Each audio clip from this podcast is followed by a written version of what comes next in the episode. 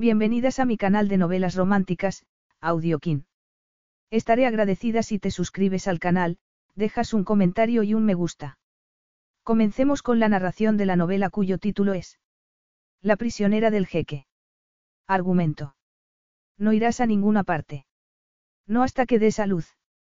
Zafir al-Masoud, el nuevo rey de Berat, no había hecho nada tan difícil como abandonar a una neoyorquina increíblemente apasionada, Lauren Ambi. Él se debía a la política de su país, y su aventura con Lauren había sido el único momento verdaderamente bello de toda su vida. Pero, cuando descubrió que Lauren iba a tener un hijo suyo y que pretendía mantenerlo en secreto, la encerró en su palacio. A diferencia de él, su hijo no quedaría relegado a ser el hijo natural de un rey. Pero solo había una forma de impedirlo, casarse con ella. Capítulo 1. Habría muerto. Podía morir una persona tan fuerte y excepcional como Zafir. Era posible que el hombre con quien había compartido dos meses de intimidad y alegría hubiera desaparecido de repente. Lauren Ambi se llevó la mano al estómago, angustiada. Llevaba dos días así. Cuanto más miraba la bella capital de Beraat y la destrucción que había sufrido durante las recientes revueltas, más pensaba en él. La respuesta que había estado buscando se encontraba en aquellos edificios llenos de historia. Lo sentía en los huesos. Solo tenía su nombre y su dirección, pero estaba decidida a descubrir que había sido de aquel hombre que había llegado a ser algo más que un amante para ella. Los suntuosos y bien cuidados jardines parecían fuera de lugar en el sombrío silencio de la ciudad. Las relucientes aguas del estanque, de bordes de mosaico, reflejaron su imagen cuando pasó entre los árboles que lo flanqueaban y el césped exquisitamente cortado, más nerviosa que nunca. Tras subir una escalera de mármol, se encontró en un enorme y lujoso vestíbulo circular con unas macetas gigantescas donde se alzaban varias palmeras. Al verlas, Lauren no pudo evitar una sonrisa. Aquel sitio era tan bonito que adormecía parcialmente su dolor durante las horas diurnas, pero el dolor volvía de noche, implacable. Veía a Zafir en todos los hombres altos que se cruzaban con ella, y todas las veces se acordaba del orgullo y el afecto que había en su voz cuando le enseñó una fotografía de Beraat, su ciudad natal. Vienes, Lauren. Al oír la voz de su amigo, se giró. David había ido a Berat para cubrir la noticia de las recientes revueltas. Deja de grabarme, protestó. Dudo que mi presencia añada nada a tu reportaje. Lauren echó un vistazo a su alrededor y avanzó hacia el mostrador de recepción. Las suelas de plástico de sus zapatos no hacían ningún ruido en el suelo de mármol. Un segundo más tarde, la puerta del ascensor se abrió y dio paso a seis hombres que llevaban la túnica tradicional del país. El más alto del grupo, que estaba de espaldas a ella, se dirigió a los demás en árabe. David los grabó con sumo interés y, justo entonces, el alto cambió de posición. Lauren se quedó helada cuando lo vio. Era Zafir. No estaba muerto. Se sintió tan aliviada que quiso correr hacia él, arrojarse a sus brazos y acariciarle la cara, tan aliviada, que habría sido capaz de hacer cualquier locura. No había muerto. De hecho, parecía más tranquilo y relajado que nunca. Llevaba un turbante rojo y blanco que enfatizaba la dureza de sus rasgos, y hablaba con una seguridad impresionante, como si nunca hubiera estado mejor. Pero Lauren no había tenido noticias suyas en seis semanas. Avanzó hacia el grupo, consciente de que su camiseta de manga larga y sus pantalones anchos no encajaban precisamente con las costumbres culturales de Berat. El hombre que estaba más cerca de ella la vio y alertó a sus compañeros, que se giraron uno a uno. Zafir la miró a los ojos, y Lauren sintió el explosivo deseo que había dominado su relación desde el principio. Pero Zafir no parecía contento de verla. No parecía ni sorprendido. Y, desde luego, tampoco parecía que se sintiera culpable. Lauren lo maldijo para sus adentros. Había derramado mil lágrimas por él, se había preocupado hasta la desesperación, y él se comportaba como si su desaparición no tuviera la menor importancia. Súbitamente, aparecieron dos hombres armados que se pusieron junto a Zafir. El desconcierto de Lauren fue mayúsculo. Su amante tenía guardaespaldas. Zafir caminó avanzó lentamente. La embriagadora fuerza de su masculinidad, que ella conocía en el sentido más íntimo, la mantuvo inmóvil hasta que él se detuvo a un metro de distancia, inclinó la cabeza y dijo. ¿Qué hace en Berat, señorita Ambi? Ella parpadeó. Señorita Ambi. Le hablaba de usted y por su apellido, como si no se conocieran. Después de lo que habían compartido. Eso es todo lo que tienes que decir. Replicó, dolida. Desapareces de repente y no se te ocurre nada más. Los dorados ojos de Zafir brillaron un momento, pero mantuvo el aplomo.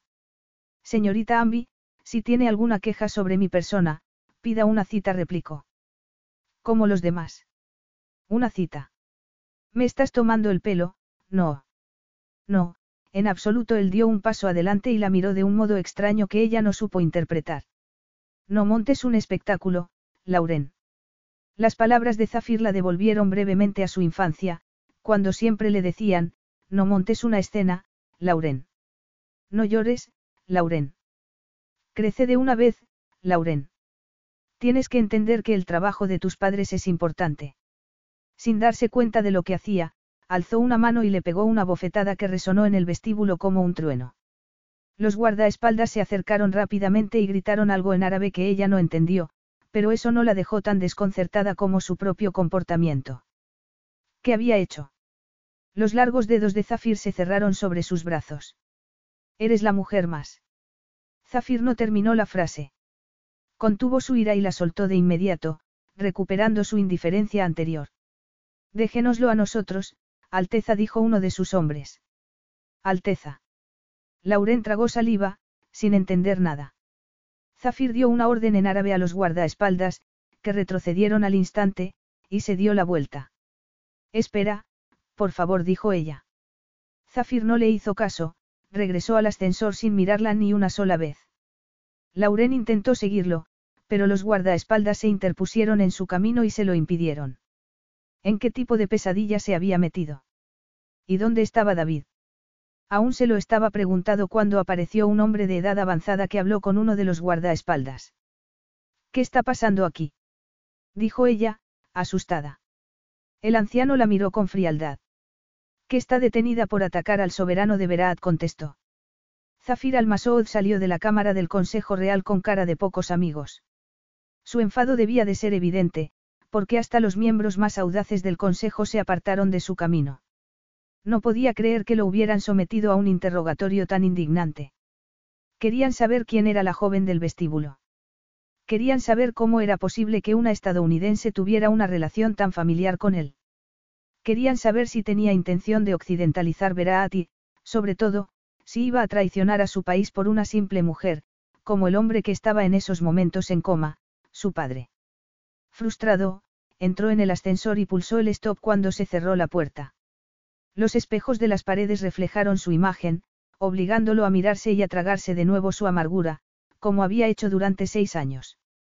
Aún creían que se parecía a su padre, el gran Rasid al-Masoud, el hombre que solo lo había reconocido como hijo tras darse cuenta de que necesitaba otro heredero gracias al corrupto Tarik, su hermanastro. No iban a permitir nunca que lo olvidara. En otra época, habría dado cualquier cosa por oír que la sangre de Rasid corría por sus venas, pero las cosas habían cambiado. Ahora estaba viviendo la vida de su padre y pagando por sus errores. Zafir maldijo al consejo en voz alta. Si la elección del soberano de Berat no hubiera dependido de sus miembros, Tarik no habría llegado al trono, y si alguno de ellos hubiera protestado durante su régimen, Berat no habría terminado en una situación tan catastrófica. Por desgracia, estaban demasiado ocupados llenándose los bolsillos mientras Tarik destrozaba las relaciones diplomáticas con los países vecinos y rompía acuerdos de paz. ¿Cómo se atrevían a dudar de él después de lo que habían hecho? El origen del problema estaba en la estricta segregación tribal del país, y eso no era culpa suya, sino de su padre. Zafir había entrado en la sala del consejo con intención de ponerlos en su sitio. Nunca había querido que Rasid lo nombrara heredero, pero no podía dar la espalda a Beraat. Su sentido de la responsabilidad se lo impedía, un sentido de la responsabilidad que también había heredado de él. Y eso era todo. Su padre no le había dado ni amor ni motivos para sentirse orgulloso. Ni siquiera había sido capaz de hablarle de su madre. Irritado, desbloqueó el ascensor y se bajó en la planta a donde habían llevado a Lauren. Momentos después, la estaba viendo en el monitor de seguridad de una antesala. Zafir la deseó con todas sus fuerzas. Estaba sentada, con las manos sobre la mesa, mordiéndose el labio inferior. Se había quitado el pañuelo que llevaba en la cabeza, y su melena de color azabache le tapaba parcialmente la cara. Parecía más pálida que la última vez, y tenía unas ojeras que deslucían la belleza de sus ojos negros.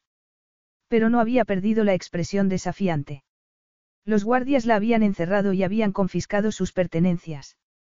Atacar al soberano era un delito muy grave, y las pruebas que habían descubierto desde entonces no hablaban precisamente en su favor.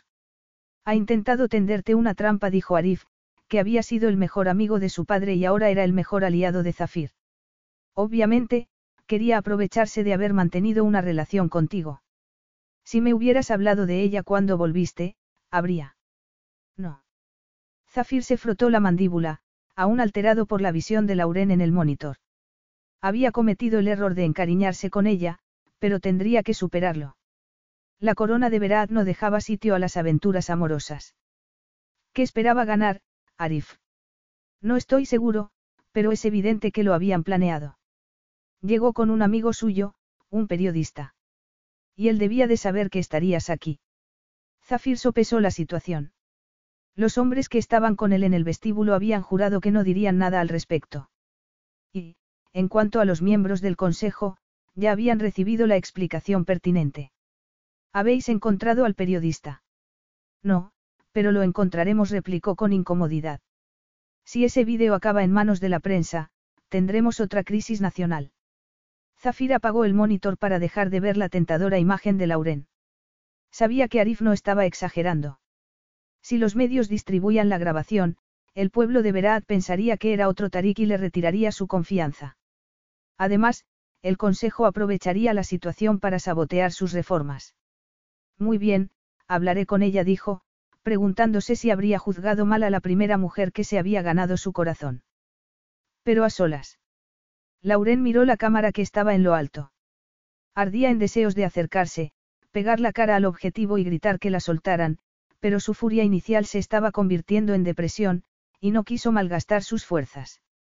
La sala era pequeña, de paredes blancas y suelo gris. Tenía una mesa, una silla de plástico y una ventana cegada con un panel del mismo material, cuya sordidez contrastaba vivamente con la elegancia y el refinamiento del vestíbulo donde la habían detenido dos horas antes. Estaba absolutamente confundida. Le habían quitado la mochila, el teléfono móvil y hasta la botella de agua que llevaba encima, aunque nada le desconcertaba tanto como lo que había dicho el anciano cuando pidió explicaciones, que había atacado al soberano de Berat. Al soberano de Berat. Zafir. El hombre que ocupaba sus pensamientos entró momentos después. Miró la cámara, cuyo piloto se había apagado y, tras cerrar la puerta, se apoyó en ella. Se había quitado la vestimenta tradicional del país, pero Lauren no lo encontró ni más familiar ni menos distante. Llevaba una camisa blanca que enfatizaba el moreno de su piel, y unos pantalones negros que enfatizaban la dureza de sus piernas, unas piernas musculosas que había sentido muchas veces cuando hacían el amor. Zafir siempre había sido un misterio para ella, lo había sido en Nueva York y lo era ahora. Pero el de entonces la trataba con cariño, y hacía que se sintiera segura. Nadie habría dicho que fuera asequible. Nadie habría dicho que fuera un hombre fácil. Y, sin embargo, se portaba como un caballero y se reía con ella constantemente. Habría sido un truco para llevarla a la cama. Fuera como fuera, no iba a permitir que la intimidara. Se puso detrás de la silla y lo miró a los ojos. ¿Qué haces aquí, Lauren? Pregúntaselo a tus esbirros, contestó ella, apoyándose en el respaldo de la silla. Él arqueó una ceja. No es momento para tonterías. Dime la verdad. La verdad. ¿Quién eres tú para exigir eso a nadie? El anciano dijo que eres el soberano de Berat. Es cierto. Zafir guardó silencio durante unos segundos interminables. Luego, se encogió de hombros como si no tuviera importancia y dijo. Sí. Lauren se sintió como si la tierra se hubiera abierto bajo sus pies. Sin saberlo, había abofeteado al hombre más poderoso del país. La boca se le quedó seca, y hasta el último de sus músculos tembló. Todas las historias que le había contado el fascinado David, todas sus anécdotas sobre Berat y la casa real que lo gobernaba, invadieron su mente y difuminaron el recuerdo del zafir de Nueva York.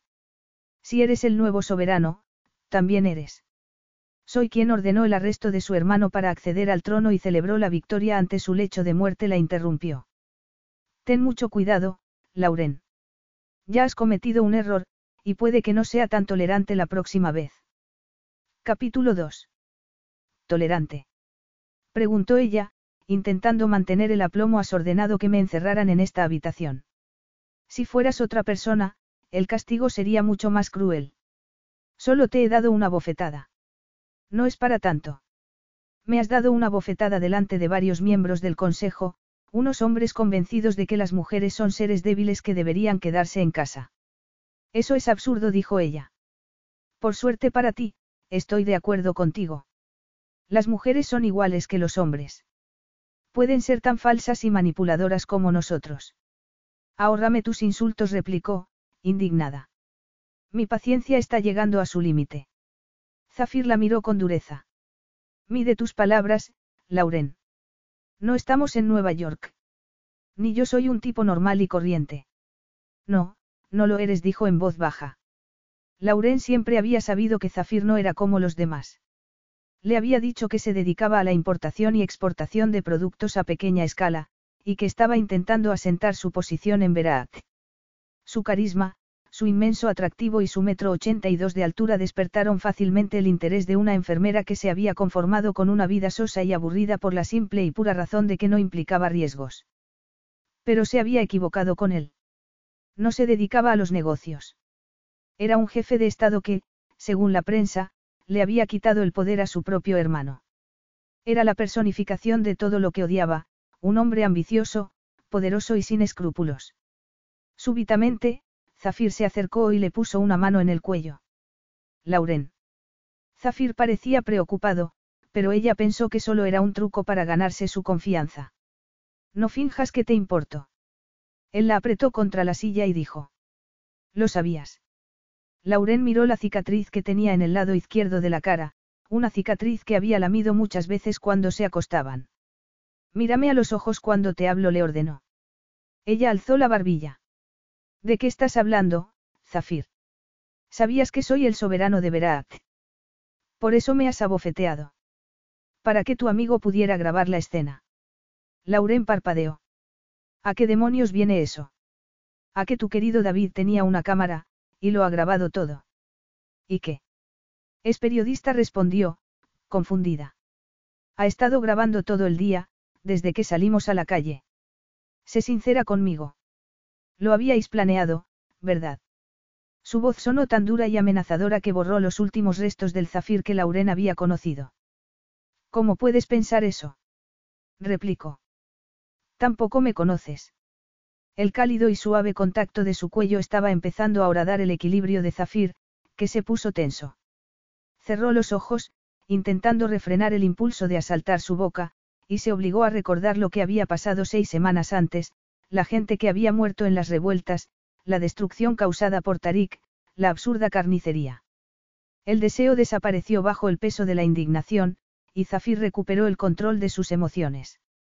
No nos conocimos tanto, Lauren. Salvo en un sentido puramente físico. Ella se ruborizó y dijo. Preferiría que no me recordaras eso. ¿Por qué no? Es la verdad. Fui a tu hospital con Umay, cuando ella te dijo que yo era rico, me perseguiste por todas partes para conseguir que os hiciera una donación. Me tentaste una y otra vez, y yo caí en tus redes como un tonto. Quizá, porque llevaba mucho tiempo sin acostarme con nadie, comento. Pero solo fueron un par de meses. Lauren no dijo nada. No, querida mía, continuó él. No es cierto que nos conozcamos. Nuestra relación fue de carácter estrictamente sexual. Por otra parte, siempre has tenido una relación muy amistosa con la prensa, por así decirlo. No se trata solo de tu amigo David. También estaba Alicia, y aquel abogado del que me hablaste. Lo dices como si fuera algo sospechoso, pero solo queríamos abrir un refugio en que en se defendió. Tus tejemanejes no me interesan en absoluto, Zafir. No tengo intención de dañar tu imagen. Necesito ese vídeo, insistió él, frustrado. La situación política de Berat es muy inestable. Hasta algo tan aparentemente inocuo como un berrinche de una antigua amante se puede interpretar de formas extrañas. Mi predecesor abusó de su poder, y jugaba con las mujeres como si fueran juguetes. Tu acto mina mi credibilidad, y hace que parezca tan malo como él. Puede que lo seas. Tú también abusas de tu poder, por lo menos, conmigo. Y también me tratas como si fuera un juguete. Zafir suspiró. Siempre te he tratado con respeto, Lauren. ¿Respeto? Preguntó con ironía. Si me respetaras, no me tratarías de este modo. No cuestionarías mis actos y, desde luego, no habrías desaparecido en mitad de la noche sin decir nada. Lo único que desapareció fue el dinero que estaba en mi mesita de noche, dijo él. Y el tiempo que dediqué a escribir esa carta de recomendación para tus amigos. Vaya, ahora va a resultar que la víctima eres tú. Lauren se zafó de él y se apoyó en la pared, sintiéndose vacía, pero Zafir la volvió a atrapar entre sus brazos, y le lanzó una mirada tan posesiva que ella se estremeció. Era evidente que lo había sacado de sus casillas. Por eso lo has hecho. ¿Por qué estás enfadada conmigo y me quieres dar una lección? No sabes lo que dices.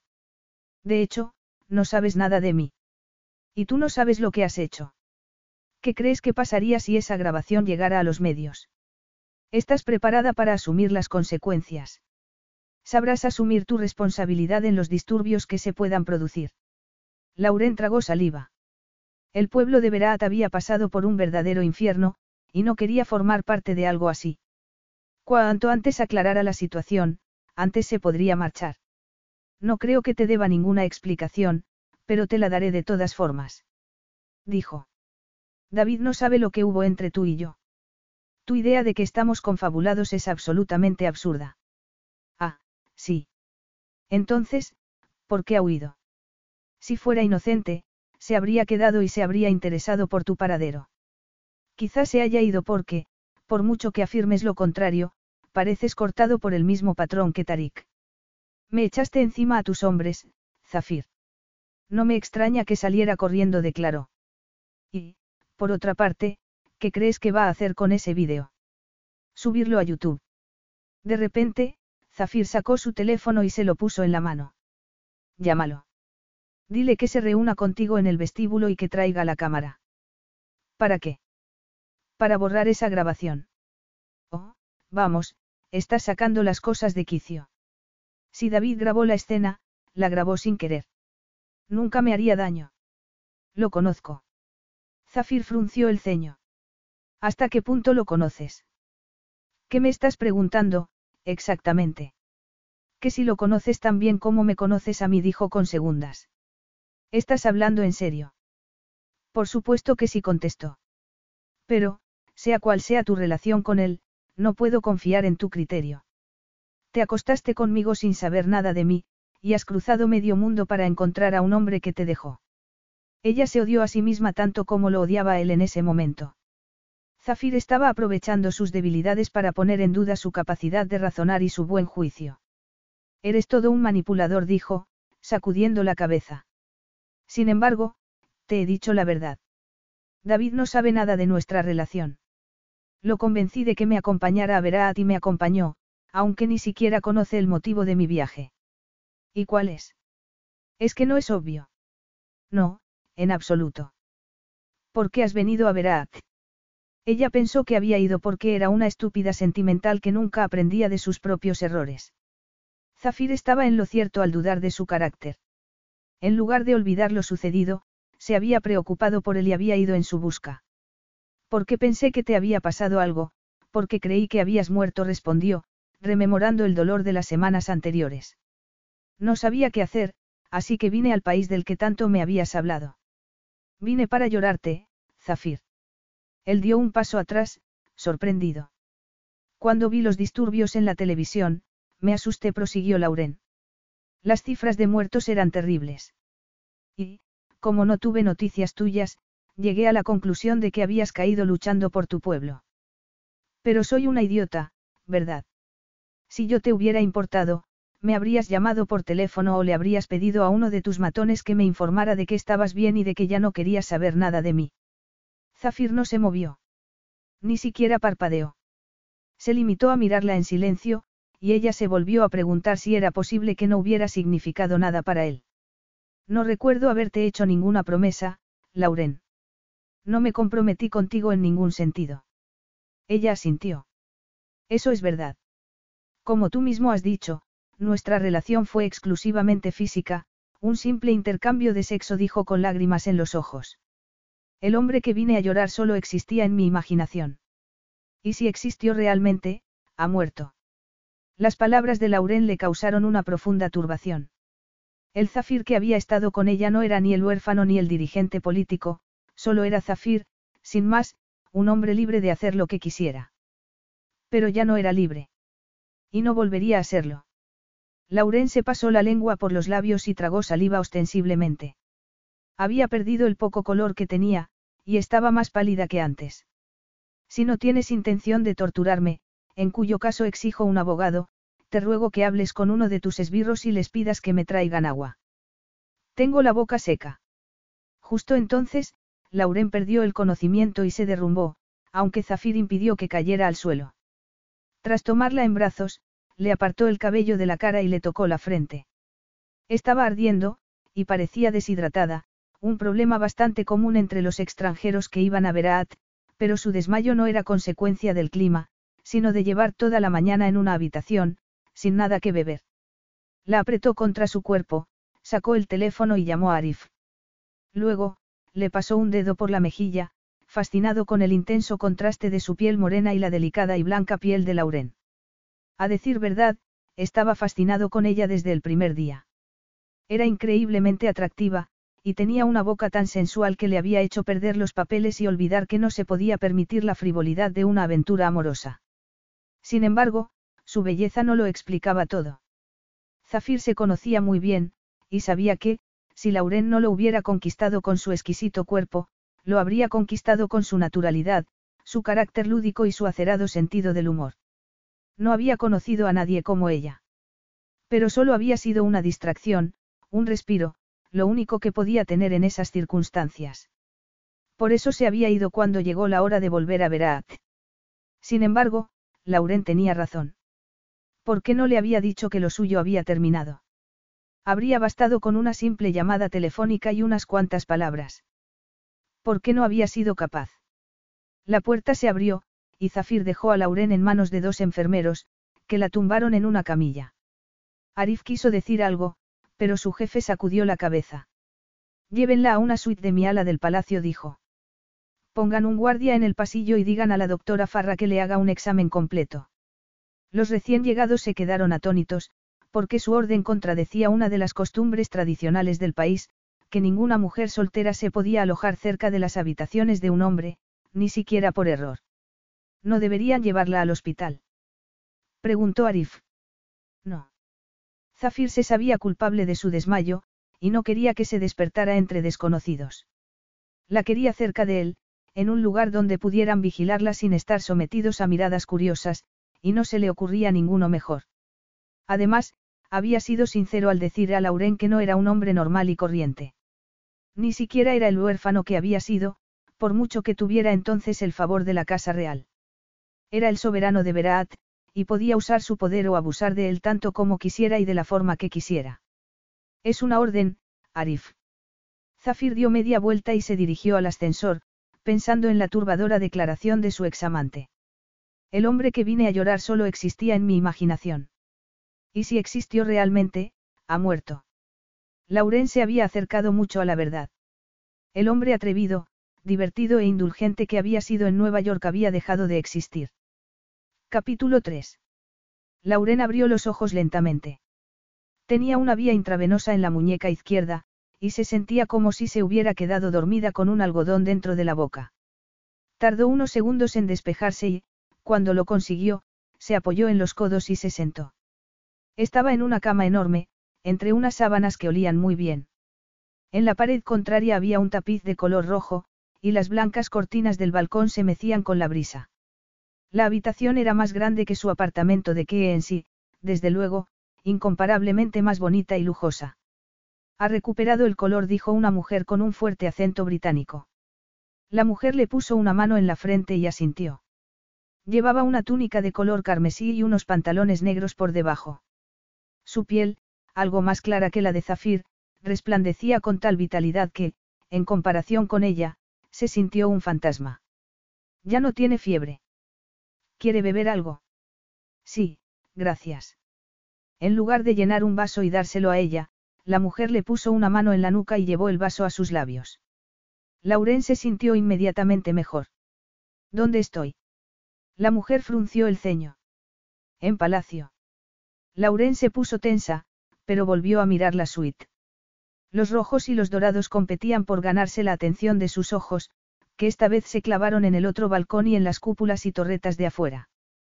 ¿Qué sentido tenía aquello? Primero, Zafir la encerraba y la acusaba de conspiración y ahora, la llevaba a palacio y ponía empleados a su disposición. Desconcertada, se pasó un dedo por sus secos y agrietados labios. Su camiseta estaba terriblemente arrugada y sus pantalones, algo sucios. No me había desmayado en toda mi vida, dijo. Si me quita la intravenosa, me levantaré, me asearé un poco y me marcharé. La desconocida sacudió la cabeza. Eso no es posible. Lauren, que no estaba de humor para más tonterías, dijo. ¿Quién es usted? Pertenezco a la plantilla médica de Palacio. De hecho, soy la única mujer. Su Alteza me ha ordenado que la atienda, contestó con orgullo. Lauren llegó a la conclusión de que sus circunstancias solo habían cambiado vagamente. Seguía detenida, aunque la hubieran ascendido de presa en una habitación miserable a presa en una suite de palacio. Pues, por mí, Su Alteza se puede ir al infierno, replicó. La doctora se quedó boquiabierta y la miró como si a Lauren le hubieran salido unos cuernos, lo cual hizo que se sintiera fatal. Discúlpeme, doctora. Farra. Farra Asan. Tengo que irme, doctora Asan. Si tuviera la amabilidad de alcanzar mi teléfono, podría llamar al aeropuerto y adelantar la fecha de vuelta de mi billete. Está en mi mochila, encima de esa mesa declaró. No se puede ir, señorita Ambi. Y no se trata solo de que Su Alteza lo haya prohibido, sino también de que está demasiado débil para viajar, replicó. En su estado, yo le recomendaría que esté una semana en cama y espere dos más antes de subirse a un avión. ¿En mi estado? Preguntó, confundida. No me pasa nada. Es una simple deshidratación. La doctora Asan volvió a fruncir el ceño. Está embarazada. Es que no lo sabía. Lauren se sintió como si le hubieran dado una bofetada. No, eso no es posible. La doctora la miró en silencio, muy seria. Lauren se tumbó sin entender nada en absoluto. Embarazada. ¿Cómo era posible que se hubiera quedado embarazada? Estaba tomando la píldora, y no se había saltado ninguna. No tenía ni pies ni cabeza. Su preocupación dio paso al miedo. No podía tener un hijo. Los niños necesitaban amor, estabilidad y, a ser posible, unos padres capaces de anteponer sus necesidades a las necesidades de sus propias ambiciones y carreras. Pero, si estaba embarazada, solo lo podía estar de Zafir. Y no tenían una relación especialmente amistosa. Respire hondo, dijo la doctora, al ver que se estaba mareando. Lauren obedeció y, al cabo de unos instantes, se llevó las manos al estómago. No podía creer que fuera a tener un hijo. Un hijo. Su empleo de enfermera era tan absorbente que la dejaba física y emocionalmente agotada. Casi no tenía tiempo libre. Se pasaba la vida en el hospital, donde había tratado a muchas madres solteras, pero, aunque no hubiera sido consciente de sus dificultades, lo habría sido de su propia y triste infancia y de una decisión derivada de ella, no traería un niño al mundo si no le podía ofrecer una familia estable. El bebé está bien. La doctora sonrió. Bueno, está embaraza de muy poco tiempo, le recordó. En cuanto a usted, no tiene motivos para preocuparse. Deshidratación al margen, sospecho que su nivel de hierro en sangre es un poco bajo, pero no es nada que no se pueda arreglar con una semana de descanso y buena comida. Laurena sintió, más tranquila. Quería estar tan lejos de Zafir como fuera posible, pero no se iba a arriesgar en esas circunstancias. Se quedaría la semana que la doctora le había recomendado y regresaría a Nueva York. ¿Es amiga de Zafir? Preguntó Lauren. Sí, Su Alteza y yo nos conocemos desde niños. Lauren maldijo su suerte. Una semana podía ser mucho tiempo si todos los que la rodeaban adoraban a Zafir. Pero cuento con su discreción, ¿verdad? En calidad de paciente, quiero decir. Por supuesto, señorita Ambi. Por favor, Llámeme Lauren. Como desee. ¿Puedo pedirle un favor? Preguntó, tocándose otra vez el estómago. Me gustaría que esto quede entre nosotras. No tiene nada que ver con Zafir, y no es necesario que lo sepa. La doctora la miró con desconfianza. Huelga decir que no hablaré de su embarazo con nadie. A no ser que. Lauren respondió de forma vaga a sus siguientes preguntas. Estaba metida en un lío, y no debía dar demasiadas explicaciones. Zafir firmó el último documento con satisfacción y lo dejó en la bandeja de entrada de su secretario.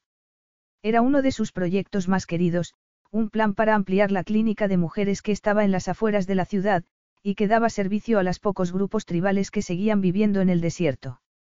A continuación, se levantó, abrió el armario de las bebidas y se sirvió un vaso de whisky, que se bebió de un trago. Por desgracia, el alcohol no apagó la frustración que sentía por un asunto bien distinto, Lauren. La muerte de Tarik lo había obligado a poner fin a su relación, pero no había olvidado sus noches de placer. Y saber que estaba allí mismo, en ese mismo palacio, no contribuía precisamente a mejorar su estabilidad emocional.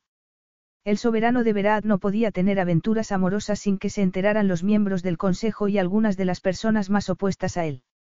Habría sido demasiado peligroso y, por otra parte, habría minado sus esfuerzos por mejorar la imagen de la Casa Real y diferenciarse del difunto Tarik. Sin embargo, eso no significaba que no la echara de menos. Momentos después, Arif entró en el despacho con una cámara. Lo hemos encontrado. Zafir lo miró con interés. Nos ha dado la cámara para que borremos la grabación.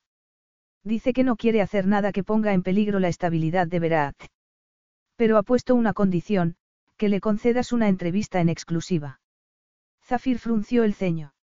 Lauren se había negado a traicionar a su amigo, pero su amigo no parecía preocupado por ella.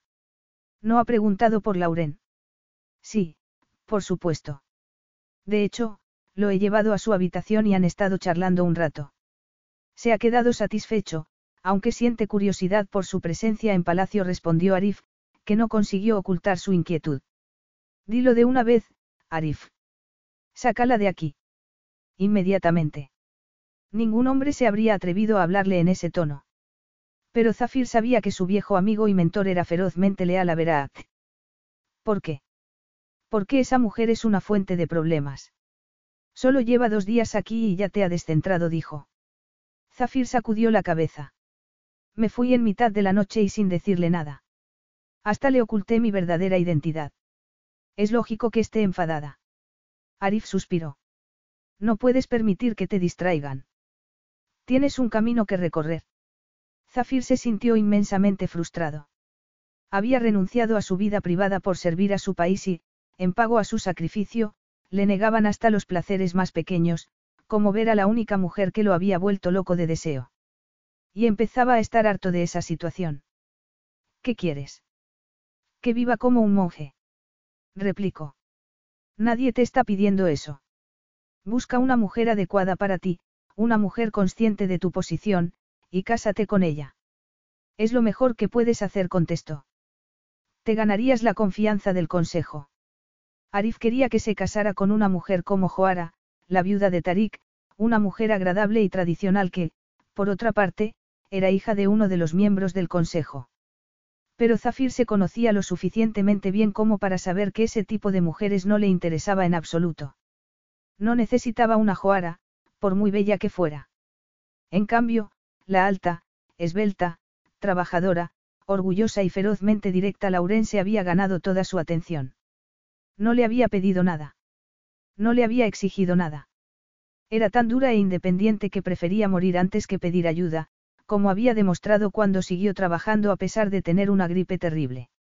Además, tenía pocos amigos fuera del hospital y, en cuanto a su vida privada, casi no existía. Parecían hechos el uno para el otro.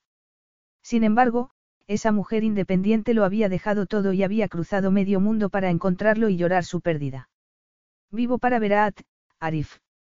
Nadie puede cambiar eso ni cambiarme a mí.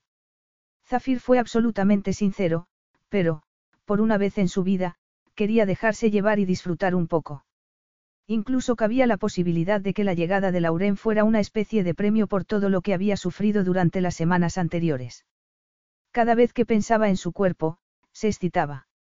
Ahora bien, no podía saciar su deseo si no arreglaba las cosas con ella. Y sabía cómo conseguirlo. A fin de cuentas, ser soberano tenía sus ventajas.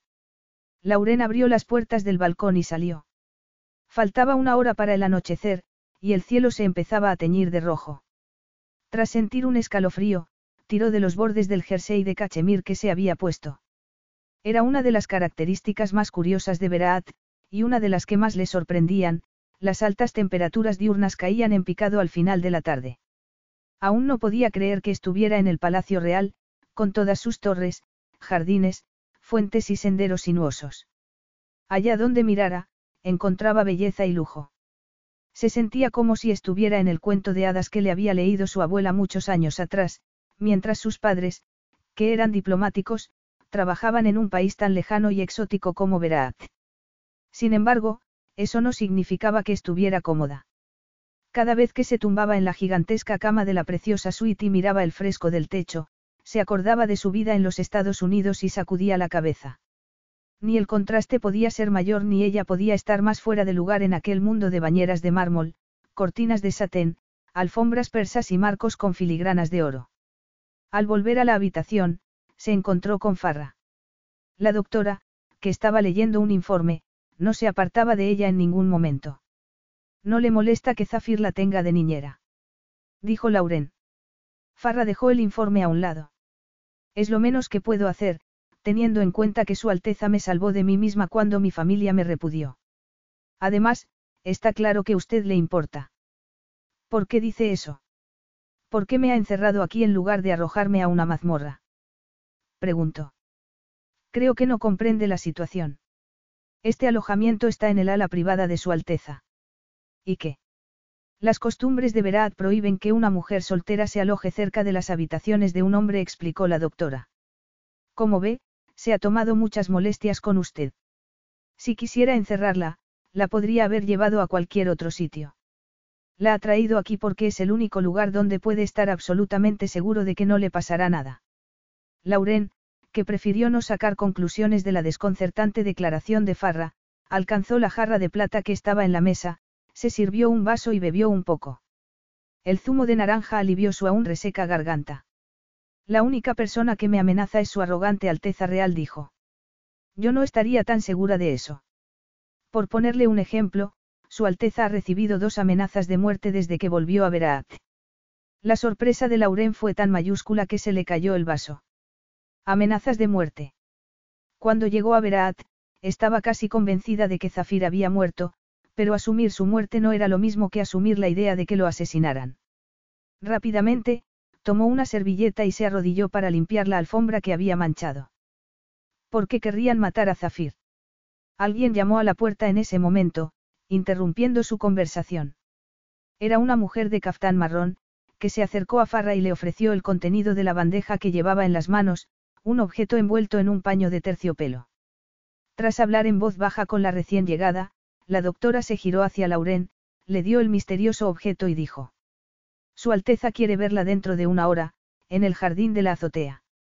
Lauren soltó un grito ahogado cuando apartó los pliegues del paño. Contenía un vestido de color esmeralda, sencillamente exquisito, un vestido de seda y lentejuelas que parecían brillar con luz propia, un vestido digno de una princesa, una reina o la amante de un rey. En cuanto lo vio, supo que le quedaría como un guante, pero Farra también se dio cuenta, y Lauren se sintió avergonzada. No necesitaba ser muy lista para llegar a la conclusión de que Zafir conocía su talla porque se había acostado con ella. ¿Qué otra cosa iba a pensar? Primero, se saltaba las normas de su propio país y la alojaba en palacio, cerca de sus habitaciones, y ahora, le regalaba un vestido de noche. Además, el vestido no era el único regalo. Debajo de la prenda, había una caja rectangular que Lauren abrió sin miramientos, profundamente incómoda con la situación. ¿A qué estaba jugando Zafir? Su incomodidad se transformó en emoción contenida al ver un collar de diamantes, unos pendientes y un brazalete a juego. Zafir se había acordado de lo mucho que le gustaban los diamantes. De hecho, su pequeño piso de Keynes estaba lleno de catálogos de las mejores joyerías del mundo. Era uno de sus pequeños placeres. Se sentaba en el sillón y se dedicaba a admirar aquellas maravillas. Lauren cerró la caja e intentó no perder los estribos. Al parecer, Zafir pensaba que la podía comprar con unos regalos. Creía que olvidaría lo sucedido ante la simple visión de unos cuantos cristales bonitos. Pero estaba muy equivocado. Tras dar la caja a Farra, dijo. Por favor, pida a la doncella que se lleve los regalos de Su Alteza y le informe de que no tengo intención de verlo. Ni hoy ni mañana ni nunca. Capítulo 4. Lauren se cerró el albornoz, que le llegaba a las rodillas, y volvió a la suite. Había estado una hora en la bañera, y se habría quedado una hora más si no hubiera tenido miedo de convertirse en una pasa. Esa bañera es una tentación, Farra. Me alegra que te guste algo del palacio. Lauren sintió una súbita debilidad al oír la ronca y suave voz de Zafir, que caminó hacia ella. Pero Farra se interpuso entre los dos. Márchate, Farra ordenó el soberano sin apartar la vista de Lauren. No tengo nada que decir que Farra no pueda escuchar. Pero yo, sí. Para entonces, Farra ya había recogido sus cosas y salido a toda prisa de la habitación. Lauren tragó saliva y miró a Zafir de arriba abajo, incapaz de refrenarse. Llevaba una camiseta oscura y unos vaqueros ajustados que le quedaban increíblemente bien.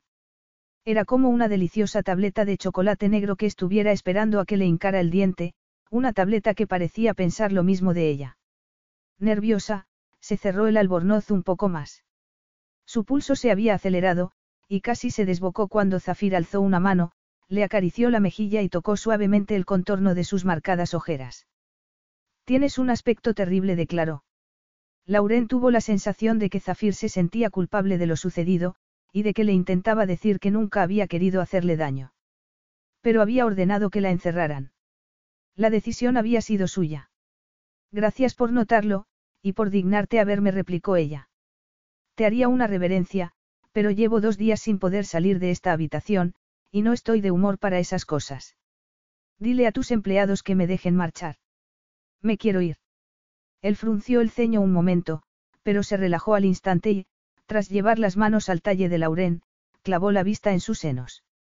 Lauren se estremeció. Quería estar enfadada con él, pero su cuerpo tenía otras ideas. Deja de hacer eso. ¿De hacer qué? preguntó Zafir. De mirarme así. Siempre te ha gustado que te mire. Lauren lo miró con escepticismo, esperando que Zafir no pudiera oír los estruendosos latidos de su corazón. Puede que me gustara hace seis semanas, pero ya no me puedes engañar.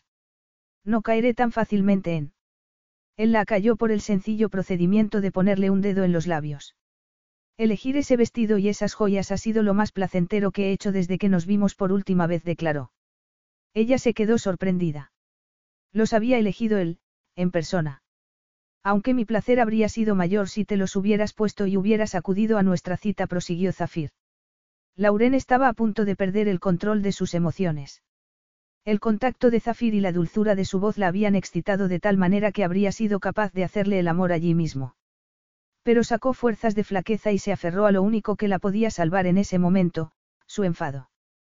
Tus regalos no significan nada para mí. Crees que me puedes comprar, y te equivocas. Me has encerrado, Zafir. Cenar contigo es lo último que me apetece. No estás encerrada. Solo quiero que te recuperes, Lauren. Me estás tomando el pelo. Hace tres días, me acusaste de conspirar contra ti, y ahora hablas como si no hubiera pasado nada, dijo. No caeré rendida a tus pies por unos cuantos regalos. Estoy harta de ti y de este lugar. Sí, supongo que debo pedirte disculpas por lo que pasó. Aunque sé que no eres capaz de hacer nada malo. Ah, sí. ¿Y desde cuándo lo sabes? Desde que hablaste con David y te diste cuenta del error que habías cometido dijo con sorna. Él apretó los labios. Necesitaba esa grabación, le recordó. Y, de vez en cuando, tengo que mostrarme implacable. Son gajes del oficio. Más bien, gajes de estar borracho de poder. En lugar de enfadarse, Zafir sonrió y admiró sus labios. Había olvidado lo directa que puedes llegar a ser. No te pareces nada a las personas que me rodean, dijo, apartándole un mechón de la cara. Fue lo primero que me gustó de ti. ¿Te acuerdas? Llevé a Uma a urgencias y, cuando viste sus magulladuras, te faltó poco para acusarme de ser un maltratador. Zafir se apretó contra ella, dejándola sin habla. Me recordaste a una leona que vi una vez. Eras tan feroz y hermosa como ella. Ninguna mujer había conseguido que me excitara tanto y tan deprisa. Lauren notó la humedad entre sus piernas y apretó los muslos como si así pudiera contenerse. Aquello era una verdadera tortura, mucho peor que estar encerrada. Se podía rebelar contra Zafir cuando la acusaba de cosas absurdas, pero no tenía ninguna oportunidad cuando hablaba de ese modo, con calidez y deseo. Solo quería abrirse el albornoz, dejarlo caer y saciar su hambre. Deja de tocarme, dijo al fin, estremecida. En lugar de obedecer, Zafir la llevó hasta la cama y le acarició el labio inferior. Te encanta que te toque. De hecho, hacíamos otra cosa que tocarnos. Sí, es cierto, pero las cosas han cambiado. Y te quiero tan lejos de mí como sea posible, replicó. Aún estás enfadada. Supuse que, cuando tuvieras tiempo de sopesar la situación y te tranquilizaras un poco, te alegrarías de volver a verme. A fin de cuentas, me creías muerto, y no lo estoy. Si no hubiera sido una estúpida sentimental, capaz de dejarlo todo y subirse a un avión para buscar a un amante, no nos habríamos vuelto a ver. Te fuiste sin decir nada, Zafir, y no hiciste el menor esfuerzo por ponerte en contacto conmigo. No me digas ahora que te importo, porque no es verdad. Lauren intentó apartarse de él, pero sus piernas no le obedecían. Y, para empeorar las cosas, estaba mareada. Zafir la tomó en brazos, la tumbó en el sofá y la miró con preocupación. ¿Qué te pasa, Lauren? Has estado a punto de desmayarte otra vez. Ella se sentó a duras penas y sacudió la cabeza. No me pasa nada. Es que tengo hambre. Él alcanzó rápidamente el intercomunicador, pidió comida suficiente para alimentar a un regimiento y volvió con Lauren. Será mejor que te vayas antes de que vengan tus criados. ¿Por qué? Porque ya estás dando demasiado que hablar, respondió. No quiero ser la comidilla de tu palacio. Él apretó los dientes y la miró con dureza. No te cuidas nada bien, Lauren. Me quedaré aquí hasta estar seguro de que no te vas a desmayar. ¿A qué viene eso? No estás exagerando un poco. Lauren, tuviste una gripe terrible en Nueva York, y es evidente que no te has recuperado por completo. Cuando Uma te encontró en el suelo del cuarto de baño y me llamó, Parecías a punto de morir. Y ahora tienes el mismo aspecto, dijo. ¿Qué has estado haciendo? Una huelga de hambre. Zafir le sirvió un vaso de agua, que ella bebió con ansiedad. No había olvidado lo sucedido. Durante siete días, Uma y él se habían turnado para cuidar de ella, sin dejarla sola ni un segundo. Cuando su amiga Alicia se enteró de que estaba enferma y le llevó una cacerola con sopa de pollo, ya estaba prácticamente recuperada. ¿Te encuentras mejor? Preguntó él, poniéndole una mano en la frente. Uma lo sabía, no. Zafir frunció el ceño. ¿A qué te refieres? A lo nuestro contestó. Sabía que nos estábamos acostando. Él suspiró. No hablo con Uma de mi vida sexual. Pero sí, lo sabía. Y también sabía que te ibas a ir aquella noche. Zafir la miró como si estuviera sopesando las palabras que iba a pronunciar, y Lauren se preguntó por qué no le había dicho antes la verdad y por qué se la iba a decir ahora. Uma es hija de un viejo amigo cuya vida estaba en peligro, le explicó. Estaba a mi cargo, así que le tuve que decir que me marchaba y que tenía planes para ella. Uma se había ido de Nueva York una semana después de que Zafir se fuera, sin contestar a las preguntas de Lauren.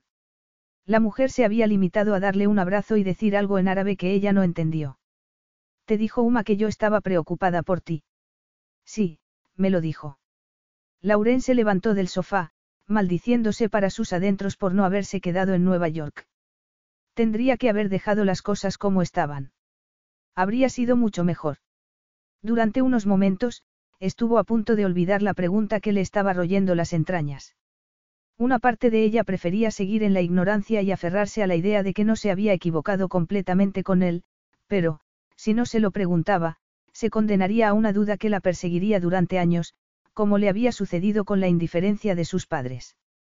Me habrías llamado, Zafir. Él no dijo nada. Márchate, susurró ella. Lauren, tomé la decisión que debía tomar, y no sabes cuánto lo lamento. Pero eso no significa que no haya pensado en ti, dijo con dulzura. Por favor, quédate una temporada en Verat. En calidad de invitada, por supuesto. Lauren lo miró, boquiabierta. Deseaba tanto a Zafir que quería quedarse con él a pesar de todo lo que había sucedido. Desde ese punto de vista, no había cambiado nada. Aún era increíblemente susceptible a su encanto. No se obligó a decir. Él la volvió a tomar entre sus brazos. ¿Por qué no? Ella se humedeció los labios y apretó los puños para no tocarlo, porque estaba ansiosa por acariciar su sensual boca y apretarse contra él. Eres una obsesa del trabajo que no se ha tomado unas vacaciones desde hace siglos, declaró Zafir, pasándole una mano por el pelo. Además, echo de menos nuestros viernes de películas y sesiones de relajación. ¿Estás hablando en serio? Él no contestó a la pregunta. Se limitó a abrazarla con más fuerza, aumentando la excitación de Lauren. Oh, cuánto lo necesitaba. Solo quería cerrar los ojos y dejar que la llevara otra vez al orgasmo. Pero se odió a sí misma por ser tan débil. No puedo, Zafir. De hecho, no quiero volver a verte en toda mi vida. Él se inclinó y dijo en voz baja, casi pegado a su boca. Mientes, Lauren.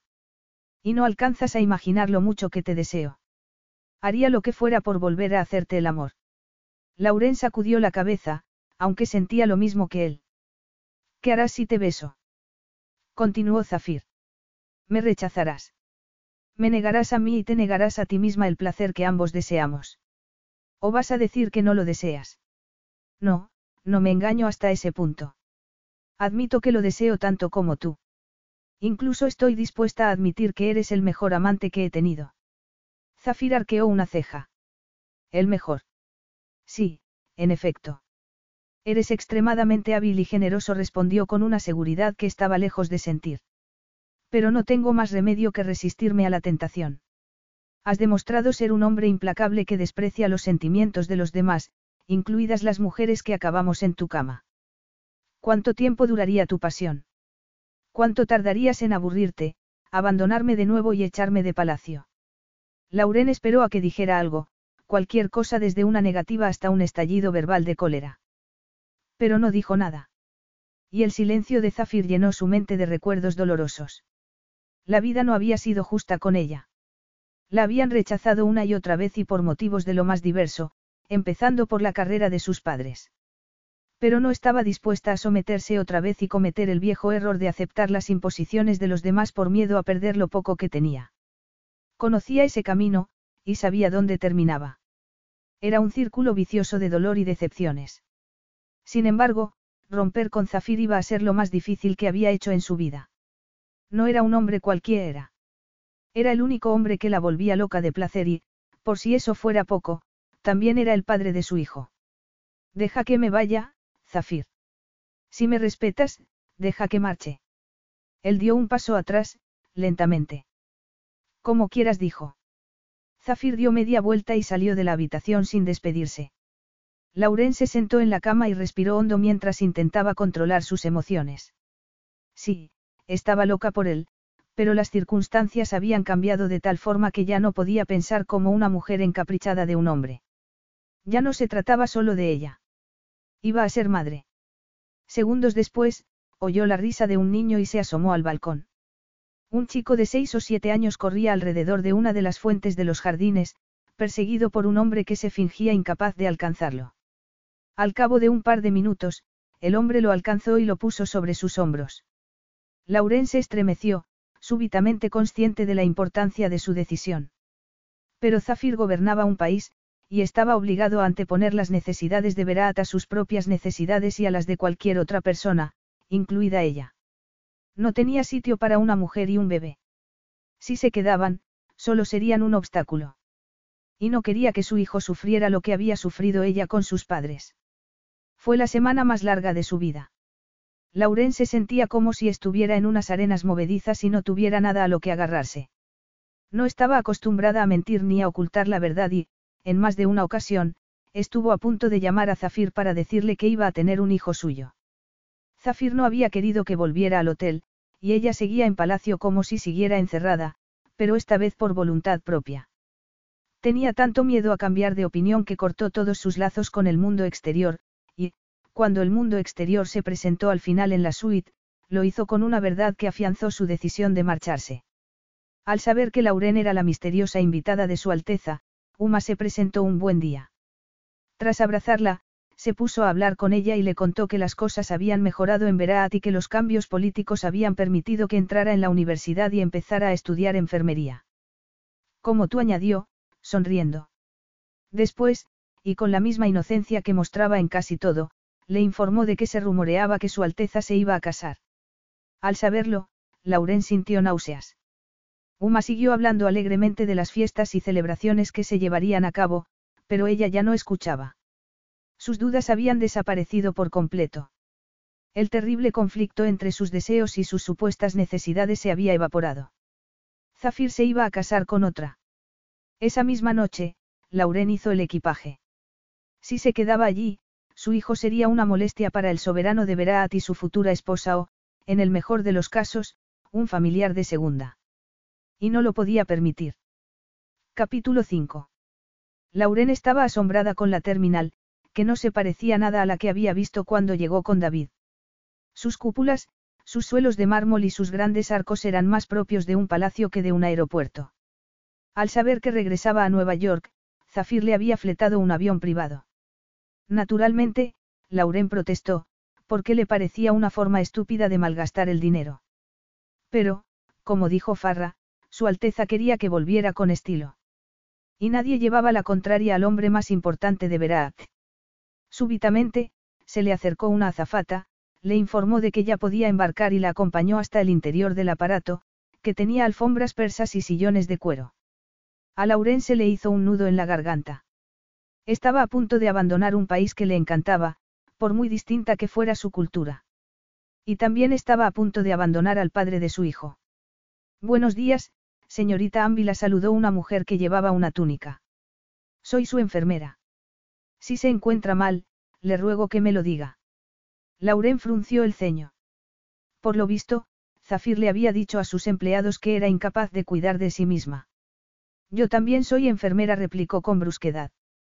Si me encontrara mal, reconocería los síntomas de inmediato. Molesta, se giró hacia la enorme cristalera y admiró las lejanas torres de la capital, que se alzaban contra el cielo tras un largo mar de arena. ¿Aún sigue aquí? Preguntó a la mujer. Me temo que sí contestó con timidez. Tengo orden de acompañarla Nueva York y regresar después a Verat. Lauren pensó que aquello había llegado demasiado lejos. Había admitido lo del avión privado porque no quería tener problemas con Zafir, pero le parecía indignante que hiciera perder el tiempo a una enfermera, especialmente, cuando muchas mujeres del Verat rural se abstenían de ir al médico porque estaba mal visto que las examinaran hombres. Por favor, hable con la persona que esté a cargo y dígale que quiero volver al aeropuerto internacional. Pero Su Alteza ha dicho que. Si Su Alteza tiene algún problema, que me lo diga a mí, la interrumpió. La mujer se quedó boquiabierta, sin decir nada. Y entonces, se oyó otra voz. Como desees, Abiti. Si Lauren no se hubiera mareado al girarse súbitamente hacia él, se habría mareado al verlo. Era un hombre imponente. Y también vas a desear otra cosa, continuó él tras pedirle a la enfermera que se marchara. Vas a desear no haberme conocido. Zafir le arrojó una carpeta que ella alcanzó al vuelo. Lauren no necesitaba abrirla para saber lo que contenía, porque tenía un sello de la Casa Real que reconoció el instante, el sello del departamento médico. ¿Qué ocurre? Te has quedado sin habla, Lauren. Ella tragó saliva. Estaba tan fuera de sí que tuvo miedo de él. Creo que me debes una explicación, insistió Zafir. Lauren se preguntó si su ira era hija de la indignación o si había algo más, quizá tristeza ante el hecho de que se lo hubiera ocultado, pero, fuera lo que fuera, su mente se llenó de dudas. Había tomado la decisión más difícil de su vida, y no estaba segura de que hubiera sido la decisión correcta. No hay mucho que contar, Zafir. Una mujer que está tomando la píldora conoce a un hombre que le gusta y mantiene con él una relación sexual asombrosamente satisfactoria, declaró, haciendo un esfuerzo sobrehumano por mirarlo a los ojos. Y, semanas después, descubre que se ha quedado embarazada. Supongo que fue por los antibióticos que estaba tomando. Zafir dijo algo en árabe, que ella no lo entendió, aunque, por su tono, Supo que no había sido un comentario agradable. ¿Cómo te atreves a hacerme esto? Preguntó él. No sabes con quién estás hablando. Pero lo vas a aprender por las buenas o por las malas. Me estás amenazando. Dijo en tono de desafío. Yo no amenazo, Lauren, yo actúo. Y si me presionas, descubrirás lo que soy capaz de hacer cuando me quitan lo que me pertenece. Ella sintió un escalofrío. De repente, tenía la sensación de que el lujoso y cálido aparato se había quedado helado. ¿Cómo lo has sabido? Es que Farra. No, Farra no me ha dicho nada. Y ahora tendrá que afrontar las consecuencias. A Lauren se le encogió el corazón. No la castigues por mi culpa, Zafir. Le dije que el niño no era tuyo, y le pedí que se lo callara porque no tenía nada que ver contigo. No te preocupes tanto por la doctora, replicó él. Preocúpate por ti. Ella respiró hondo e intentó mostrarse razonable. Sinceramente, no entiendo tu reacción. Ah, no. Pues déjame que lo explique, dijo, frotándose la mandíbula. Descubriste que te habías quedado embarazada de mí y decidiste volver a Nueva York sin decirme nada. ¿Cómo es posible que me hayas ocultado algo tan importante? Y pensar que estaba dispuesto a permitir que te fueras. ¿Estás seguro de que el niño es tuyo? Lo interrumpió. Él le lanzó una mirada que le heló la sangre. No, ahora que lo dices, no lo estoy. Pero puedo salir fácilmente de dudas. Zafir descolgó el teléfono que había en el interior del avión y gritó a la azafata que lo pusiera en contacto con la doctora. Segundos después, Farra se puso al teléfono. Él le ordenó que hiciera una prueba de ADN y estampó el auricular sin despedirse. Lauren se sintió culpable. No había guardado su embarazo en secreto porque fuera una mala persona o quisiera vengarse, sino porque no quería que su hijo se viera condenado a la misma situación que había sufrido ella en su infancia. Sin embargo, había sacado de quicio a Zafir, y lo estaban pagando los demás. El niño es tuyo, dijo, nerviosa. Zafir, que le estaba dando la espalda, se sumió en un silencio amenazador. Pero si no me crees, continuó Lauren, me haré esa prueba tan pronto como sea posible y te enviaré los resultados. Cuando Zafir se giró, Lauren se dio cuenta de que no iba a ir a ninguna parte. En sus ojos no había el menor rastro de calidez. Y su sonrisa, que parecía una mueca cruel, le indicó que estaba completamente atrapada. No tendrás que enviar nada.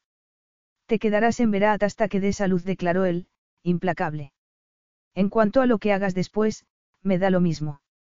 Por mí, como si te tragan las arenas del desierto.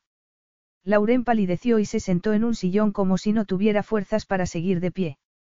Al verla así, Zafir sintió el deseo de acercarse y animarla, quizá, por su instinto protector o quizá, por las lecciones sobre honor y caballerosidad que le había dado el gran Rasid al-Masoud cuando él era un niño, aunque entonces no sabía que Rasid era su padre. Zafir siempre había sido tan discreto como cauto en sus relaciones amorosas. No se parecía nada a Tarik, que despreciaba los sentimientos de los demás, y no quería que ninguna de sus amantes saliera mal parada por su culpa. Sin embargo, Lauren le gustaba tanto que se había dejado llevar en exceso. Le había abierto su corazón, y ella se lo pagaba con la peor de las traiciones. Si Lauren se hubiera ido de Veraat, él nunca habría sabido que iba a tener un hijo. Y, en cuanto a su hijo, habría crecido sin conocer la identidad de su padre, es decir, lo mismo que le había pasado a él. Pero no se había ido. Estaba hundida en el asiento de cuero, apretada contra el respaldo como si tuviera miedo de que la castigara. Y la iba a castigar, desde luego. Iba a aprovechar sus debilidades. Te estás marcando un farol, dijo ella, fracasando en el intento de sonar desafiante. Él se sentó en el sillón de enfrente, estiró las piernas y guardó silencio unos segundos más, dejando que se cociera en el agua de su propio pánico. Había caído en sus redes, y estaba a su merced. ¿Tú crees? Intenta salir de Verat y verás lo que pasa. Mira, comprendo que estés enfadado, pero piénsalo bien, replicó ella. Estamos hablando de un niño. No puedes comprometerte con él y olvidarlo más tarde, cuando surja algo más importante para ti. ¿Cómo te atreves a darme lecciones de paternidad? Los dos sabemos que esto no tiene nada que ver. Te ibas a ir sin decirme nada. Lo sé. Y en venganza, me quieres quitar a mi hijo. Nuestro hijo puntualizó Zafir. Ella suspiró. Admito que estaba enfadada contigo y que quizá no pensaba con demasiada claridad. Pero me diste a entender que nuestra relación no significa nada para ti, así que... ¿Qué le habrías dicho a nuestro hijo? La interrumpió. Que su padre no lo quería. Que lo había rechazado. No, yo no le mentiría. Pero mientes a su padre. Yo no he mentido. Me he limitado a ocultar la verdad, dijo. Y supongo que te lo habría dicho en algún momento. En algún momento. Zafir se levantó del sillón, nuevamente indignado. No tienes derecho a tomar decisiones por los demás. Mira quién habla. Te recuerdo que eres el soberano de Beraat, y que tomas ese tipo de decisiones constantemente se defendió. Ni siquiera sé por qué te extraña tanto mi actitud. Ese niño sería un obstáculo en tu camino. Para ti no hay nada más importante que tu país y, por si eso fuera poco, te vas a casar. Zafir sonrió de nuevo y se inclinó sobre ella. Empiezo a saber cómo funciona tu mente, Lauren. Has oído un rumor y has pensado que quiero acostarme contigo mientras me caso con otra. Y yo que te creía inteligente. ¿Cómo es posible que confíes en los rumores? Tendrías que haber hablado conmigo. Pero, en lugar de eso, no se te ocurre nada mejor que marcharte para vengarte de mí. No intentaba vengarme. Ah, no. Te ibas por celos, porque estabas celosa de esa mujer. La afirmación de Zafir le molestó tanto que le puso las manos en el pecho y lo empujó. Celosa. Yo. Por un hombre que juega conmigo. Estás muy equivocado. Me iba porque no quiero que mi hijo se convierta en un objeto abandonado, como me pasó a mí. No quiero que esté a merced de unos padres que dan más importancia a sus ambiciones y obligaciones profesionales. Lauren respiró hondo y añadió. Sé sincero, Zafir. Darías prioridad al niño o la niña que tengamos. Antepondrías sus necesidades a las tuyas. Porque eso es lo que yo estoy dispuesta a hacer. Zafir pensó que tenía razón. Su propia infancia había sido una mentira, y él tampoco deseaba ese destino para su hijo. No sé si podré estar siempre a su lado, Lauren. No sé qué le podré dar ni qué estará fuera de mi alcance, pero te aseguro que mi hijo sabrá que le quiero. Y no permitiré que lo manipules en mi contra. Lauren se estremeció. La ira de Zafir era una barrera que apenas alcanzaba a penetrar, pero tenía algunas grietas, y atisbó algo que la desconcertó, un destello de dolor. Si te importa su bienestar, deja que me vaya.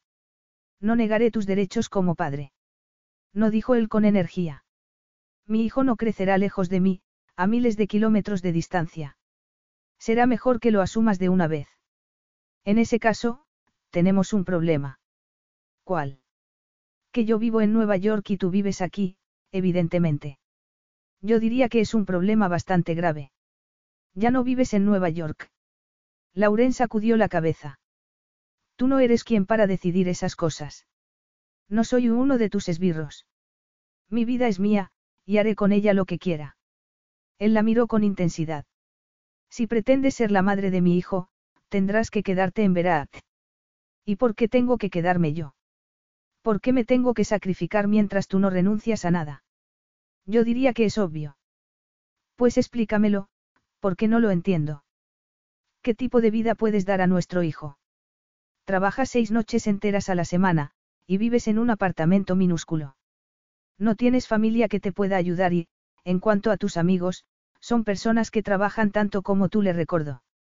¿Quién cuidará del pequeño cuando estés en el hospital doblando turnos? ¿Quién cuidará de él cuando vuelvas a casa completamente agotada? La armadura de Lauren se deshizo como un azucarillo. Eran preguntas tan válidas como inquietantes. ¿Y si me niego a obedecerte? Replicó. Zafir se encogió de hombros. Niégate todo lo que quieras, pero te quedarás aquí. Por lo menos, hasta que des a luz insistió. Lo que hagas después no es asunto mío. Si quieres volver a tu maravillosa vida, vuelve. Mi hijo tendrá todo lo que necesita, excepto una madre. Y quién sabe. Puede que esté mejor sin una madre tan traicionera como tú. Ella tragó saliva y apretó los puños porque sintió el deseo de lanzarse contra él y estrangularlo. En cambio, Zafir se quedó tan tranquilo como si no pasara nada en absoluto. No se parecía nada al hombre que había conocido en Nueva York. Haces esto para castigarme. No me has dejado otra opción. Te ibas sin decirme nada, insistió. Pero estoy siendo generoso. Te estoy dando la oportunidad de quedarte con el bebé. Eso no es una oportunidad, sino un chantaje. No, en absoluto. Mi decisión habría sido la misma si hubieras venido a mí y me lo hubieras contado. La única diferencia es que nuestro hijo habría tenido entonces un padre y una madre que se querrían y se respetarían. Si me lo hubieras dicho, habría sido mi igual. Sin embargo, ahora no puede ser nada más que una niñera muy bien pagada, por así decirlo. Has perdido mi confianza. Lauren sintió pánico. Quería resistirse a él, rechazarlo, odiarlo. Quería liberarse de los sentimientos que la mantenían presa. Pero no lo conseguía, así que dijo lo primero que se le pasó por la cabeza. Me desprecias. Lo veo en tus ojos. Él se inclinó un poco más y susurró unas palabras a su oído. Yo también veo desprecio en los tuyos. Pero estoy seguro de que, si extendiera una mano y te acariciara, serías incapaz de resistirte a mí. Ella no dijo nada. Desgraciadamente, Zafir estaba en lo cierto. Los pezones se le habían endurecido, y ardía en deseos de sentir su contacto. Esta vez voy a tomar lo que quiero, Lauren. ¿Y qué es lo que quieres? Una amante a tu entera disposición mientras te casas con una virginal princesa y conviertes a tu hijo en un peón de la política de tu país. Él soltó una carcajada. Oh, vaya. Intentas convertirme en un monstruo para justificar tus actos. Esta vez no me entregaré a ti con tanta facilidad, Zafir. Zafir le puso una mano en la nuca. Te aseguro que te rendirás a mí por tu propia voluntad, y que disfrutaré hasta el último segundo que te arranque. Lauren quiso gritar, pero dijo. ¿Y qué pasará después? Él retrocedió. Bueno, supongo que la pasión que nos une se apagará con el paso del tiempo. Cuando eso suceda, serás la mujer que dio un hijo al soberano de Beraat y una examante que languidecerá en algún lugar de palacio. Días después, Zafir seguía tan desconcentrado que apenas podía trabajar. Había salido del avión a toda prisa, porque estaba seguro de que, si se quedaba más tiempo con ella, la habría tomado allí mismo. El niño es tuyo. Por muy despreciable que fuera su intento de marcharse sin decirle nada, Zafir sabía que le había dicho la verdad. Y, cuando tuvo ocasión de sopesar las cosas, llegó a una conclusión que empeoró su ya maltrecho estado, si no se casaba con Lauren, el niño sería un hijo natural y tendría en su contra a la conservadora aristocracia, que lo despreciaría igual que lo había despreciado a él durante años. Una mañana, abrió la carpeta que Farra le había dado y echó un vistazo al informe médico de Lauren. Era consciente de que ella lo odiaría si se veía obligada a quedarse, y también lo era de que odiaría las costumbres y tradiciones del país, con la pérdida de libertad y los sacrificios que conllevaban. Además, no se acostumbraría a ser un personaje secundario, limitado a los confines de ser su esposa y la madre de su hijo. Lauren era mujer que daba mucho y exigía mucho. Sin embargo, estaba encantado con la idea de casarse con ella, conquistar su fuerte e irritante voluntad y explorar su cuerpo día tras día y noche tras noche. Extrañaba su carácter apasionado, tan parecido al suyo. Pero había un problema. Él ya no era simplemente Zafir. Se había convertido en Zafir al-Masoud, soberano de Berat. Y el consejo, que ya desconfiaba de su capacidad para gobernar, se pondría en su contra si intentaba casarse con una mujer como Lauren. Desesperado, alcanzó el sello de oro de la Casa Real, que había pertenecido a varias generaciones de familiares suyos, y lo lanzó contra la pared. No quería que Lauren se encontrara en la misma situación que su madre, convertida en amante de un rey porque no tenía las características adecuadas para ser su esposa. Pero, ¿qué podía hacer? Zafir se sintió profundamente impotente. Era soberano de un país, y su vida no le pertenecía. Nunca le había pertenecido. Capítulo 6. Lauren no lo volvió a ver hasta tres semanas más tarde. Ya ni se acordaba de cómo había regresado a palacio, pero recordaba las duras palabras de Zafiri, sobre todo, lo mucho que lo deseaba. Si hubiera tenido algo que hacer, no se habría sentido tan vacía, pero no pudo ni llamar al hospital para pedir una excedencia, porque el sumamente eficaz departamento administrativo de la Casa Real se le adelantó. Estaba mano sobre mano, convertida en una presa. Y aún así, la mimaban todo el tiempo. Nunca había recibido mejor trato. Había una mujer cuya principal ocupación consistía en ayudarla a bañarse, hecho que había descubierto cuando dicha mujer entró un día en el cuarto de baño sin avisar. También tenía un cocinero personal, una nutricionista que se interesaba todas las mañanas por su apetito, un profesor de yoga y, por supuesto, un médico, la doctora Farra, quien la examinaba todas las noches. Lauren era consciente de que su hijo iba a crecer en un país árabe, así que aprovechó el tiempo y empezó a estudiar el idioma. No había aprendido gran cosa, pero ya entendía lo suficiente como para darse cuenta de que los atentos empleados sabían de que iba a ser madre. Sin embargo, no estaban seguros de que Zafir se fuera a casar con ella. Algunos opinaban que el soberano de Berat no se casaría nunca con una occidental, y otros creían que solo la quería de amante. Esta vez voy a tomar lo que quiero. Las palabras de Zafir la tentaban cada noche en la oscuridad, cada vez que yacía en la lujosa cama. El deseo impedía entonces que se mintiera a sí misma. Sabía que, si él entraba en la habitación y se desnudaba, ella haría lo que fuera por volver a sentir el contacto de sus fuertes manos y hacerle el amor. Pero Lauren también estaba inquieta por otra cosa, por el destello de dolor que había visto en sus ojos. Por desgracia, los empleados de Zafir no eran precisamente comunicativos, y la única persona a quien podía sacar alguna información era la doctora Farra, quien contestaba a sus preguntas con poco más que monosílabos. Sin embargo, decidió probar suerte. Y cuando llegó la hora del examen nocturno diario, dijo. ¿Cuánto tiempo va a estar enfadada conmigo? La doctora, que le estaba tomando el pulso, suspiró. No estoy enfadada con usted, sino conmigo. He fallado a Su Alteza. Nos conocemos desde niños, y debería haber sabido que. Farra se detuvo un momento y la miró, sopesando las palabras que iba a pronunciar. Nunca lo había visto así. Los empleados de palacio tienen miedo de mirarlo a los ojos, y algunos no se atreven a estar con él en la misma habitación. Ni el propio Arif sabe qué hacer. Lauren sintió una perversa satisfacción al saber que el viejo Arif lo estaba pasando mal. A fin de cuentas, era él quien había descubierto lo de su embarazo y se lo había dicho a Zafir. Me alegro mucho. Así sabrán lo estúpido que puede llegar a ser su querido soberano. Lejos de enfadarse con ella, Farra sonrió.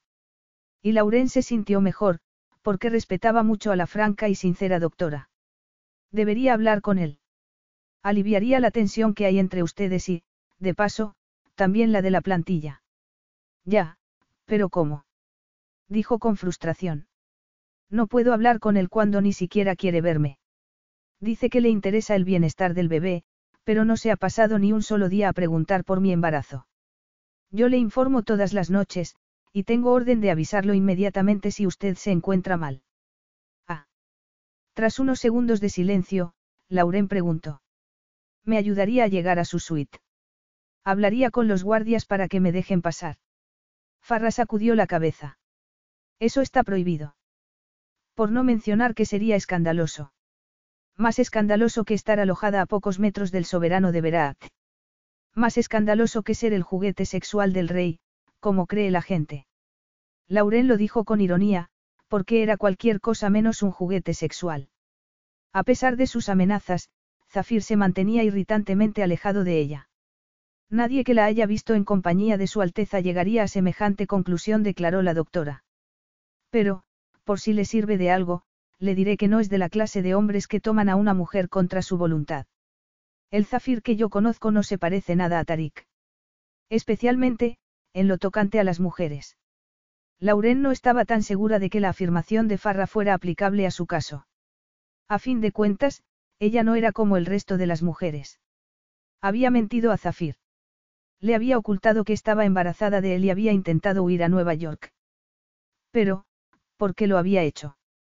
Por el bienestar de su hijo, como se había dicho a sí misma. O por despecho y celos, como decía Zafir. Tendría razón él. Cuando Farra se fue, Lauren se sentó en el sofá y reflexionó sobre lo sucedido. Al cabo de un rato, llegó a la conclusión de que debía hablar con él e intentar convencerlo de que nunca había pretendido quitarle a su hijo. Tenía que tragarse sus inseguridades y aceptar que Zafir iba a formar parte de la vida del pequeño. Aunque no quisiera volver a verlo en toda su vida. Esa misma noche, Lauren salió a pasear por los jardines de palacio, separados del mundo exterior por un muro de cuatro metros de altura. Como de costumbre, la siguieron dos guardias a poca distancia. Farra había intentado convencerla de que estaban allí para protegerla, pero ella sabía que estaban allí para vigilarla. Cuando volvió a la suite, se llevó una sorpresa monumental. Zafir estaba en el sofá, con la cabeza echada hacia atrás y los ojos cerrados. Al verlo, Lauren intentó pegar un portazo, pero no lo consiguió porque las puertas dobles pesaban una tonelada. Su corazón latía súbitamente con un desenfreno cuyo origen no estaba en la indignación, sino en el deseo. La camisa blanca de Zafir enfatizaba el moreno de su piel, y sus largas piernas, que había estirado, le hicieron pensar en cosas en las que habría preferido no pensar. Cuanto más lo veía en su elemento, más se preguntaba cómo era posible que se sintiera atraído por ella. Y no es que no fuera atractiva. Lo era. Pero Zafir estaba en otra división. Tenía una belleza magníficamente masculina y brutalmente sensual, como si lo hubieran moldeado las arenas del desierto de su país. Irradiaba energía en cualquier situación. Incluso estando así, medio dormido. Ah, ya has llegado. Dijo él de repente. ¿Qué haces aquí? Empezaba a pensar que te habías olvidado de mí. Lauren se sirvió un vaso de agua con manos temblorosas, esperando que su frescor aliviara el calor que sentía, un calor que no tenía nada que ver con el clima. Sin embargo, Zafir arruinó su intento con una mirada de arriba abajo que la desequilibró un poco más. Vaya, Farra tenía razón. Me has echado de menos, afirmó. De haber sabido que tenías tantas ganas de verme, habría venido antes. Ella buscó una réplica hiriente, pero se quedó boquiabierta, incapaz de hablar. Lo deseaba con toda su alma. Nerviosa, caminó hacia el sillón de enfrente para estar lejos de él. Era tan consciente de su propio cuerpo y estaba tan incómoda con ello que tiró hacia abajo del borde de su blusa, para intentar taparse más. Pero fue un error, porque solo consiguió que Zafir volviera a clavar la vista en sus senos y se levantara de golpe. Lauren retrocedió, asustada. ¿Qué hacías en los jardines? Preguntó él. Ella no dijo nada. No vas a hablar. No me vas a dar ninguna contestación de las tuyas. Insistió. Lauren tuvo la sensación de que estaba buscando pelea o algo más peligroso, a tenor de su dulce tono de voz. He salido a dar un paseo porque tenía calor, respondió al fin. Pero empiezo a estar harta de tus guardias. No se atreven ni a mirarme, aunque yo diría que están tan disgustados como fascinados por mi presencia en palacio. Zafir arqueó una ceja. No me extraña, la verdad. Todo el mundo está fascinado contigo o tramando algo para usarte en mi contra para usarme. Insinúas que estoy en peligro. Zafir la miró a los ojos. No lo insinúo, lo afirmo. Pero el único peligro que corre soy yo. Ella sacudió la cabeza. Zafir, no puedo seguir en esta situación. Por mucho que quiera a nuestro hijo, no soportaré una vida de encierro. Necesito hacer algo. Pues tendrás que acostumbrarte, porque el papel de madre es el único que vas a representar. Lauren tragó saliva. La afirmación de Zafir parecía indicar que ni siquiera la quería como amante. Corrígeme si me equivoco, pero yo no tenía que estar en Veraat, ¿verdad? No debía descubrir tu verdadera identidad y, desde luego, tampoco debía quedarme embarazada, dijo, mirándose las manos. No, no debías, replicó con tranquilidad, sin amargura ni recriminación. Me volviste loco cuando me devoraste aquella noche con tus grandes ojos, pero yo tenía la situación bajo control. Y también la tenía a la mañana siguiente, cuando te besé. Y la noche siguiente, cuando fui a tu apartamento y me invitaste a entrar. Y todas las veces que volví a ti, a sabiendas de que me estarías esperando. Pero ya no te espero. Será mejor que lo asumas. Bueno, si quieres creer que me odias, allá tú. Zafir echó la cabeza hacia atrás y volvió a cerrar los ojos. Solo te pido que no me claves el cuchillo que está junto al frutero. Verad se hundiría en el caos. De acuerdo. Intentaré controlar mis impulsos asesinos, ironizó. Lauren se preguntó qué estaba haciendo allí. Tenía todo un palacio a su disposición y, sin embargo, elegía su suite para echarse una cabezadita. Suspiró y se levantó del sillón para alejarse, pero él se echó hacia adelante y la tomó de la muñeca. Quédate, dijo. ¿Por qué? ¿Por qué me gusta tenerte cerca? Me gustan los latidos acelerados de tu corazón, tu nerviosismo disimulado, tu cabeza que dice no mientras tu cuerpo dice sí y el hecho evidente de que siempre te estás preguntando si te tocaré o no te tocaré, si te besaré o no te besaré, si te rendirás por fin a mis encantos, contestó. Lo encuentro de lo más relajante. Ella soltó una carcajada. Eres un sádico, Zafir. Quizá. Por eso estás aquí. La idea de tener cautiva a una embarazada indefensa te excita tanto que te has ido a dormir a sus habitaciones. Esta vez fue él quien rompió a reír. Pero su risa no sorprendió tanto a Lauren como lo que hizo ella misma a continuación, sin darse cuenta, estirar un brazo y apartar un oscuro mechón de su frente. Tienes mal aspecto, dijo, desconcertada con su propia actitud. Es que el mundo se niega a obedecer al magnífico y poderoso soberano. Zafir abrió lentamente los ojos, la observó durante unos momentos y, por último, soltó un suspiro. No, no se trata de eso. Es que llevo dos días sin dormir, pegado a la cama de mi comatoso padre porque los médicos dicen que ha movido un dedo. Lauren se quedó atónita. Zafir estaba angustiado, y había ido a ella en busca de consuelo. Su mente intentó analizar todas y cada una de las posibles conclusiones derivadas de aquel hecho. Zafir la necesitaba. Y por mucho que desconfiara de él, su curiosidad se impuso. Tu padre está en coma. Pensé que lo sabías. No es precisamente un secreto de Estado, respondió. Todos los meses, los médicos me dicen que Rasid está a punto de recuperar la conciencia, así que voy a su habitación y le digo que mi hermano ha muerto con la esperanza de que deje de aferrarse a la vida y nos libre a los dos de esta desgracia. Lauren se acordó de lo que le había dicho en cierta ocasión, soy quien ordenó el arresto de mi hermano para acceder al trono y celebró la victoria ante su lecho de muerte. ¿Cómo era posible que hubiera estado tan ciega? Se había dejado dominar por la arrogancia y la inseguridad, sin darse cuenta de que ella no era el centro del mundo de Zafir. Su padre estaba en coma, su hermano había muerto y él había ascendido al trono en mitad de una crisis nacional. No era una situación envidiable. Lo siento, acertó a decir. ¿A qué te refieres? A la muerte de tu hermano, por supuesto. Te recuerdo que emití una orden de arresto contra él. Y, si no se hubiera estrellado en aquel helicóptero, lo habría detenido y habría ordenado que lo fusilaran. Lauren guardó silencio. Si Tarik estuviera aquí ahora mismo, sacaría una pistola y le pegaría un tiro por lo que hizo a Verad, prosiguió. ¿Aún sientes lástima de mí? Ella se llevó una mano al estómago y se lo acarició, más por tranquilizar a Zafir que por tranquilizarse a sí misma. No, siento lástima de los dos. Me estaba preguntando cómo explicaremos a nuestro hijo que sus padres son un par de descerebrados. Una paranoica que no confía en nadie y un obseso del control que quiere asesinar a sus propios familiares. Él sonrió y dijo con sorna. Ese pobre chico no tendrá nunca una situación de normalidad. Lauren volvió a reír. Por muy mal que se llevaran, tenían algo en común, su hijo. Y le pareció tan hermoso como triste a la vez. Bueno, yo diría que la normalidad está sobrevalorada, replicó. Zafir la miró con humor. ¿Puedo hacer algo por ti? Continuó ella.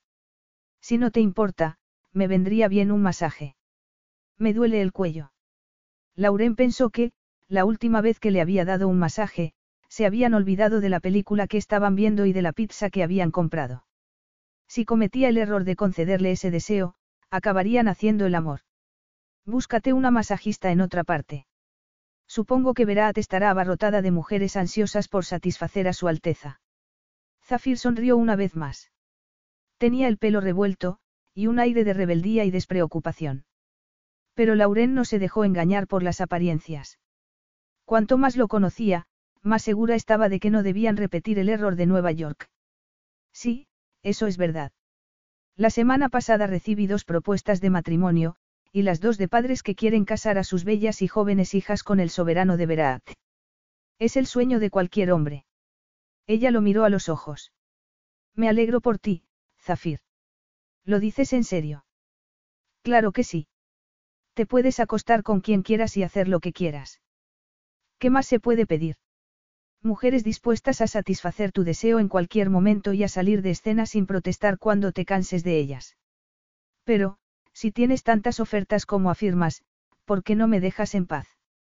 Él se levantó rápidamente, se apretó contra ella y le metió una pierna entre los muslos. Luego, le pasó una mano por el pelo y le frotó los hombros con suavidad. Lauren se excitó al instante. Buena pregunta contestó. No voy a negar que mi vida sería más fácil si aceptara esas ofertas. Pero te quiero a ti, la única mujer a quien no debería desear. Y como los miembros del Consejo lo saben, tienen miedo. ¿De qué? De que me hayas hechizado, contestó. Lauren cerró los ojos e intentó encontrar las fuerzas necesarias para resistirse a él, pero no las encontró. El recuerdo de sus noches de amor era demasiado intenso. Su deseo era demasiado abrumador. Sin darse cuenta de lo que hacía, bajó la vista y la clavó entre las piernas de Zafir, anhelando la erección que había notado. Me has dejado completamente sola durante tres largas semanas. Y, cuando las cosas se tuercen, vienes a mí como hacías en Nueva York, dijo. ¿Por quién me has tomado? Por una profesional del sexo a quien pagas para que cubra tus necesidades. O soy más bien como el chute de un yonki, una especie de droga. Un chute. No te subestimes tanto. Ella se encogió de hombros. Es lo que me hace sentir. Zafir la agarró de los brazos y la obligó a mirarlo a los ojos. Sí, es verdad que, cada vez que me enteraba de una de las atrocidades de Tarik, cada vez que dominaba la indignación y el dolor por no poder liberar a mi país de ese tirano, cada vez que pensaba en mi padre a punto de morir, iba a ti y me perdía en ti hasta que volvía a recuperar el control de mis emociones y me tranquilizaba, le confesó con vehemencia. Pero no me ha salido barato. Zafir, yo. Súbitamente, él llevó las manos a su trasero, la levantó y la instó a cerrar las piernas alrededor de su cintura. La fina tela de los leotardos de Lauren no pudo evitar que sintiera la erección de Zafir contra su sexo. Ya no se podía resistir. Su fuerza de voluntad había desaparecido. A pesar de ello, si Zafir hubiera intentado acelerar las cosas, si la hubiera acariciado para conseguir la respuesta que quería, Lauren podría haber recuperado el control de algún modo. Pero se limitó a mirarla y a pronunciar unas palabras que la dejaron indefensa, porque eran muy parecidas a un ruego. No nos niegues esto, Lauren. Ella entreabrió los labios, invitándolo a besarla. Él asaltó su boca con pasión y susurró palabras que Lauren no pudo entender. Estaba demasiado excitada. Se frotaba contra él por instinto, empujada por el placer que ardía entre sus piernas. Y entonces, Zafir cerró una mano sobre uno de sus senos y le acarició el pezón. Temblorosa, Lauren hundió las manos en su pelo y se aferró a su cuerpo como si fuera una tabla de salvación. Oh, llevo tanto tiempo esperando este día, Abiti. Zafir lo dijo contra el valle de sus pechos, frotando sus brazos con suavidad. Pero después, metió una mano por debajo de su blusa, acarició su ya no tan liso estómago y ascendió hasta sus ansiosos pechos. Tu cuerpo ha cambiado, afirmó él, devorándola con los ojos. Asustada ante lo que estaba a punto de pasar, Lauren se apartó tan bruscamente de él que cayó al suelo y se dio un golpe en la cabeza, contra una mesita. Luego, se incorporó como pudo y retrocedió. Tenía miedo de que la alcanzara y no se pudiera defender, miedo de dejarse llevar por el deseo una vez más y de que un día, cuando se cansara de ella, la rechazara. Ya había ocurrido, y no estaba dispuesta a pasar por eso. Pero, por otra parte, no podía negar que lo deseaba tanto como él. ¿Qué debía hacer? Era como estar en mitad de una batalla, con una granada en la mano, sin saber si debía lanzarla o rendirse. Y decidió rendirse. Sin embargo, también decidió otra cosa, que su rendición no le saldría gratis a Zafir. De hecho, le iba a salir muy cara. Zafir pensó que su obsesión con Lauren empezaba a ser peligrosa. Su aroma lo envolvía como una red, dominando sus sentidos y eliminando cualquier atisbo de racionalidad. Su boca era tan tentadora que habría hecho lo que fuera con tal de besarla. Sus pechos subían y bajaban, y su esbelto cuerpo temblaba de emoción. Era un animal acorralado, pero también un animal desafiante. Solo quería penetrarla y escapar de la furia y el dolor que había sentido al estar junto al lecho de su padre. No quería nada más. En ese momento, no le interesaban ni la política ni los juegos de poder. No tenía más interés que aquella criatura sensual que había abierto una grieta en el muro de su soledad y había visto al verdadero Zafir. Ven aquí, Lauren. Quiero asegurarme de que no te has hecho daño. Lauren le lanzó una mirada intensa. Su actitud había cambiado de repente, pero Zafir no fue consciente del alcance de ese cambio hasta que ella se llevó las manos a la blusa, se la desabrochó y la dejó caer, exponiendo las curvas de sus grandes senos, cuyos pezones se adivinaban bajo el blanco sostén. No es necesario que finjas preocupación, Zafir. Y tampoco es necesario que me sigas persiguiendo, dijo con suavidad. Me rindo. Él apartó la vista de sus senos y la clavó en sus ojos. No sabía por qué, pero las palabras de Lauren hicieron que se sintiera como si le hubieran arrojado un jarro de agua fría. Tú ganas, insistió ella. Zafir se empezó a enfadar. No la quería de ese modo. No quería un botín de guerra. ¿De qué demonios estás hablando? Preguntó, acorralándola. Ella se llevó las manos al borde de la falda. ¿Prefieres que me duche antes de darte satisfacción? ¿O lo hacemos ahora mismo? Preguntó. ¿Deseas que lo hagamos aquí? ¿O en la cama? Zafir se quedó sin aire, como si le hubieran dado un puñetazo en la boca del estómago. Basta, Lauren. No, esto es lo que querías. Esta es la mujer en la que me has convertido, replicó.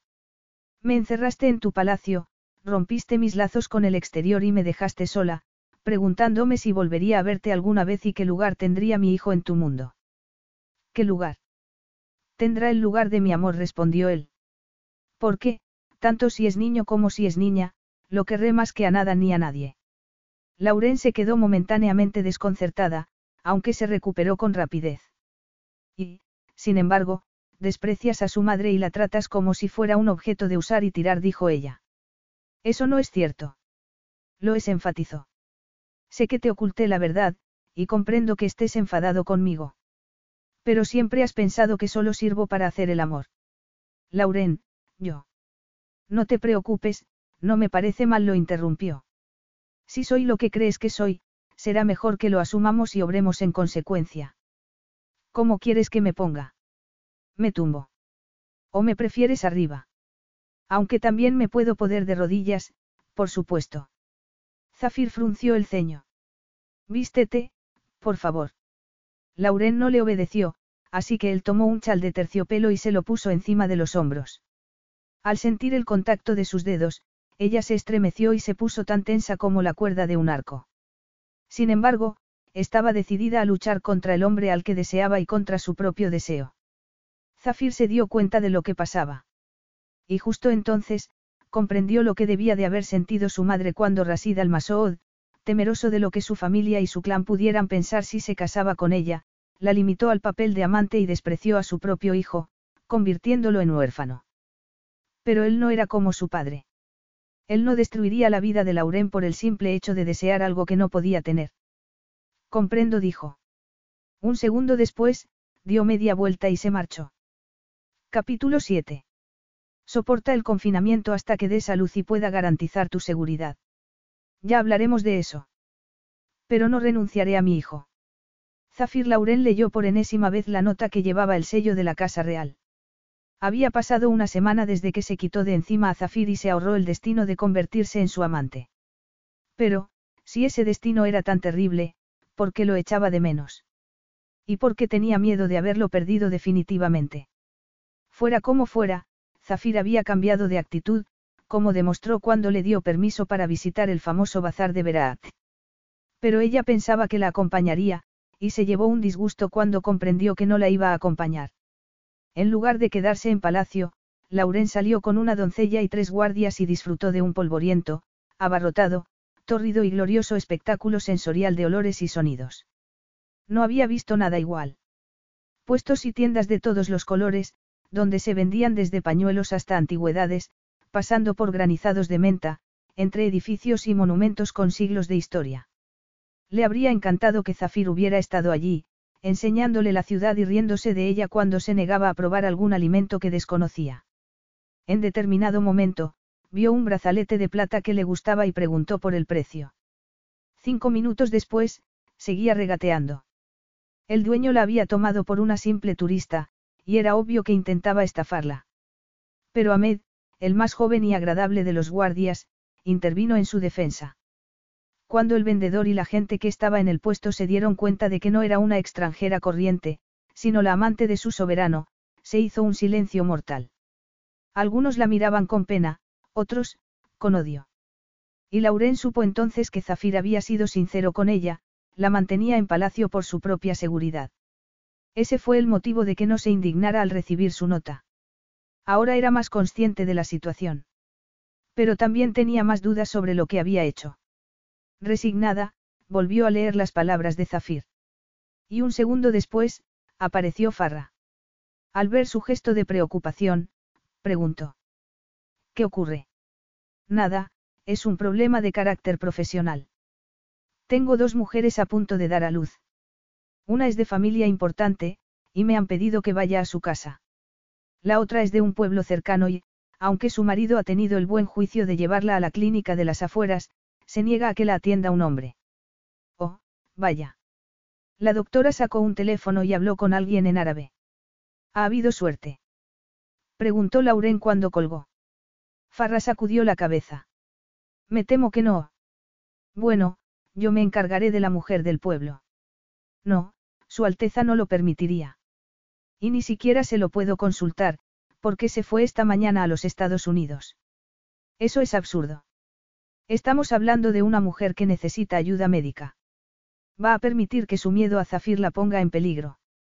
Le pediré a Ahmed que me acompañe y, con un poco de suerte, estaremos de vuelta por la mañana. No sé. Vamos, Farra. Si me quedo aquí sin hacer nada, me sentiré terriblemente culpable. ¿Tiene experiencia en partos? Por supuesto que sí. Farra suspiró. Está bien. Pero, por favor, tenga cuidado. Y no me refiero a la mujer, cuyo embarazo no ha tenido ninguna complicación hasta el momento, sino a la cabila a la que pertenece. No se consideran parte de Berat. Y el esposo ha desafiado las leyes de su clan al llevarla a la clínica. Eso no significa que no merezcan atención médica. Farra sonrió. No, claro que no, pero tenga cuidado, insistió. Su Alteza me mataría si le pasara algo. En fin, iré a la clínica en cuanto termine. Laurena sintió. Por primera vez en muchas semanas, se sentía útil. Mientras Farra hacía otra llamada, Lauren guardó varias botellas de agua y un jersey fino en su mochila. Después, se puso una túnica blanca y unos pantalones del mismo color, se recogió el pelo y se lo tapó con un pañuelo de seda. Farra la miró con curiosidad. Es que no quiero llamar la atención, explicó Lauren, quien se llevó una mano al estómago. Se nota mucho que estoy embarazada. Sí contestó sin dudarlo. Pero, embarazada o no, no me extraña que su Alteza esté loco por usted. Lauren se sintió inmensamente halagada. Minutos más tarde, salieron de la suite y tomaron un lujoso ascensor que las bajó al aparcamiento subterráneo, donde las estaba esperando un hombre uniformado que las llevó a un todoterreno. Antes de despedirse de Farra, Lauren miró el teléfono para asegurarse de haber recibido el historial médico de la embarazada, que la doctora le acababa de enviar. No me extraña que Su Alteza esté loco por usted. Las palabras de su única amiga en Berat resonaron en su mente cuando subió al vehículo y se pusieron en marcha. Zafir cerró la puerta de su despacho. Había tenido que volar a Washington para discutir los términos de un nuevo tratado comercial, y estaba completamente agotado. Tarik había estropeado tantas cosas durante su gobierno y se había buscado tantos enemigos que todo el mundo desconfiaba de Berat. Y, durante unos momentos, Zafir había coqueteado con la idea de quedarse en los Estados Unidos. Pero solo había... Our bodies come in different shapes and sizes, so doesn't it make sense that our weight loss plans should too? That's the beauty of Noom. They build a personal plan that factors in dietary restrictions, medical issues, and other personal needs so your plan works for you. Noom doesn't restrict or shame when you want to treat yourself. Their flexible program focuses on progress instead of perfection. You don't have to give up carbs or anything. And with their daily lessons, you can learn something new about your food choices every day. After just a few days of using the app, I learned how to recognize cues for overeating and how to choose the right foods to feel full. Stay focused on what's important to you with Noom's psychology and biology based approach. Sign up for your trial today at Noom.com. That's N O O M. Dot com and check out Noom's first ever cookbook, The Noom Kitchen, for a hundred healthy and delicious recipes to promote better living. Available to buy now wherever books are sold. The future is a hefty responsibility and not one that we take lightly, but then taking things lightly has never been what Hefty is about. That's why we've created the Hefty Renew program that turns hard to recycle plastics into valuable resources like park benches and building materials. To participate, simply fill up an orange Hefty Renew bag with accepted items, tie it up, and drop it in with your regular recycling. That's it, it's that easy. It's time to rethink recycling with Renew. Particular valued resources may vary by geography. More info available at heftyrenew.com. Ha sido eso, un momento de debilidad. Ahora estaba de vuelta, y no tenía más remedio que elegir entre las pretendientes que el Consejo consideraba adecuadas para casarse con él. Su país necesitaba estabilidad. Pero Zafir solo pensaba en Lauren. Segundos más tarde, alguien llamó a la puerta. Eran Farra y Arif, y los dos parecían muy preocupados. Lauren ha sido secuestrada, anunció la doctora. ¿Cómo? dijo Zafir, atónito. La joven convenció a Farra de que le permitiera atender a una mujer del clan Daab que estaba a punto de dar a luz, intervino Arif. Farra no podía ir porque tenía que atender a otra. A Zafir se le encogió el corazón. ¿Y? preguntó bruscamente. Cuando llegué a la clínica. Empezó a decir Farra, nerviosa. Bueno, nadie sabía dónde estaba. De hecho, habían desaparecido todos. Lauren, la embarazada, el bebé, el marido y hasta el propio Ahmed. ¿Cuándo fue eso? Hace tres días. Zafir soltó un gruñido y se levantó con tanta fuerza que el sillón donde estaba golpeó la mesa y derribó un florero y la fotografía de Rasid. Farra dio un paso adelante. Lo siento muchísimo, dijo. He enviado un mensaje a los Dable, informó Arif, pero han hecho caso omiso. Mis informadores me han dicho que están en el desierto, viajando hacia el este. Zafir se preguntó si la habrían secuestrado porque estaba embarazada de él. Los Dab no estaban interesados en los problemas del resto del mundo, pero odiaban a los Almasoud porque Rasid se había enemistado con ellos y Tarik los había perseguido cruelmente. En su ira, habría sido capaz de hablar con las fuerzas especiales de Beraat y ordenarles que enviaran un comando para rescatar a Lauren. Pero no podía hacer eso. En primer lugar, porque la vida de Lauren estaba en peligro y en segundo, porque los Daab no lo perdonarían nunca si les echaba encima al ejército. Tenía que encontrar una solución pacífica. Encárgate de que me preparen un transporte, ordenó a su viejo amigo. Iré solo. Pero, si le han hecho algún daño, se arrepentirán. Lauren se despertó al oír un ruido. Cuando el jefe del clan le pidió que los acompañara, le aseguró que estaría a salvo con ellos y que nadie le haría daño, cosa que había cumplido, pero no estaba acostumbrada a vivir en una jaima, y se asustaba cada vez que llegaba la noche y el interior se quedaba a oscuras. Brevemente desconcertada, se giró hacia la cortina de seda que separaba la cama del resto de la jaima y parpadeó. Había un hombre al otro lado, un hombre de cabello negro y camisa blanca que habría reconocido en cualquier lugar, un hombre inmensamente atractivo que, tras apartar la fina tela que los separaba, avanzó hacia ella y la abrazó con pasión. Oh, Zafir. Tras unos segundos de caricias, él la miró a los ojos y dijo. Pareces cansada. Ella asintió, aferrada a su cuerpo. Sabía que estaba cometiendo un error, pero necesitaba sentirlo, aunque solo fuera un minuto. Sin embargo, Zafir la soltó antes de que se cumpliera ese plazo. Recoge tus cosas. Nos vamos. Ella guardó sus escasas pertenencias en la mochila y lo acompañó al exterior. Ahmed los estaba esperando, extrañamente pálido. Lauren no lo había visto desde que llegaron al campamento, y tampoco había tenido noticias de Farra. Mientras Zafir hablaba con el jefe de la cabila, la mujer que había dado a luz se acercó a Lauren, le regaló un pañuelo de seda y la abrazó. A cierta distancia, se congregó un grupo de niños y adultos que sacudieron sus manos a modo de despedida. Pero el ambiente estaba cargado de desconfianza y animosidad, lo cual le llevó a preguntarse si había pasado algo que ella desconocía. Habría metido en algún lío a Zafir. Cuando Ahmed se acercó a ella y la llevó hacia el todoterreno, Lauren se giró hacia el hombre que ocupaba sus pensamientos. ¿Podrías tener la cortesía de fingir que me obedeces? Preguntó Zafir, poniéndole una mano en la parte baja de la espalda. Los Daab no son como nosotros, y se quedarían muy desconcertados si una mujer me faltara al respeto. Ella asintió y, segundos después, subieron al vehículo. Ya llevaban un rato en la carretera, que discurría entre dunas, cuando se dio cuenta de que no se dirigían a la capital. ¿No vamos a la ciudad? preguntó. No. Lauren apartó la vista del escultural perfil de Zafir y cruzó las manos sobre el regazo. Zafir se había llevado un buen susto cuando Farra y Arif le dijeron que los Daab habían secuestrado a Lauren. Su temor desapareció dos minutos después de que entrara en la jaima donde se alojaba, pero el mal ya estaba hecho. Cuando el jefe del clan oyó sus acusaciones, se ofendió y dijo que Rasid y él habían olvidado las raíces y las tradiciones del pueblo, la base cultural de los clanes del desierto. Y tenía razón. Se había dejado dominar por sus prejuicios, olvidando que los beduinos eran famosos por su hospitalidad, hasta el punto de que llegaban a ofrecer cobijo a sus propios enemigos si así se lo pedían. Nosotros tratamos a nuestras mujeres con respeto. Ni abusamos de ellas ni las hacemos prisioneras.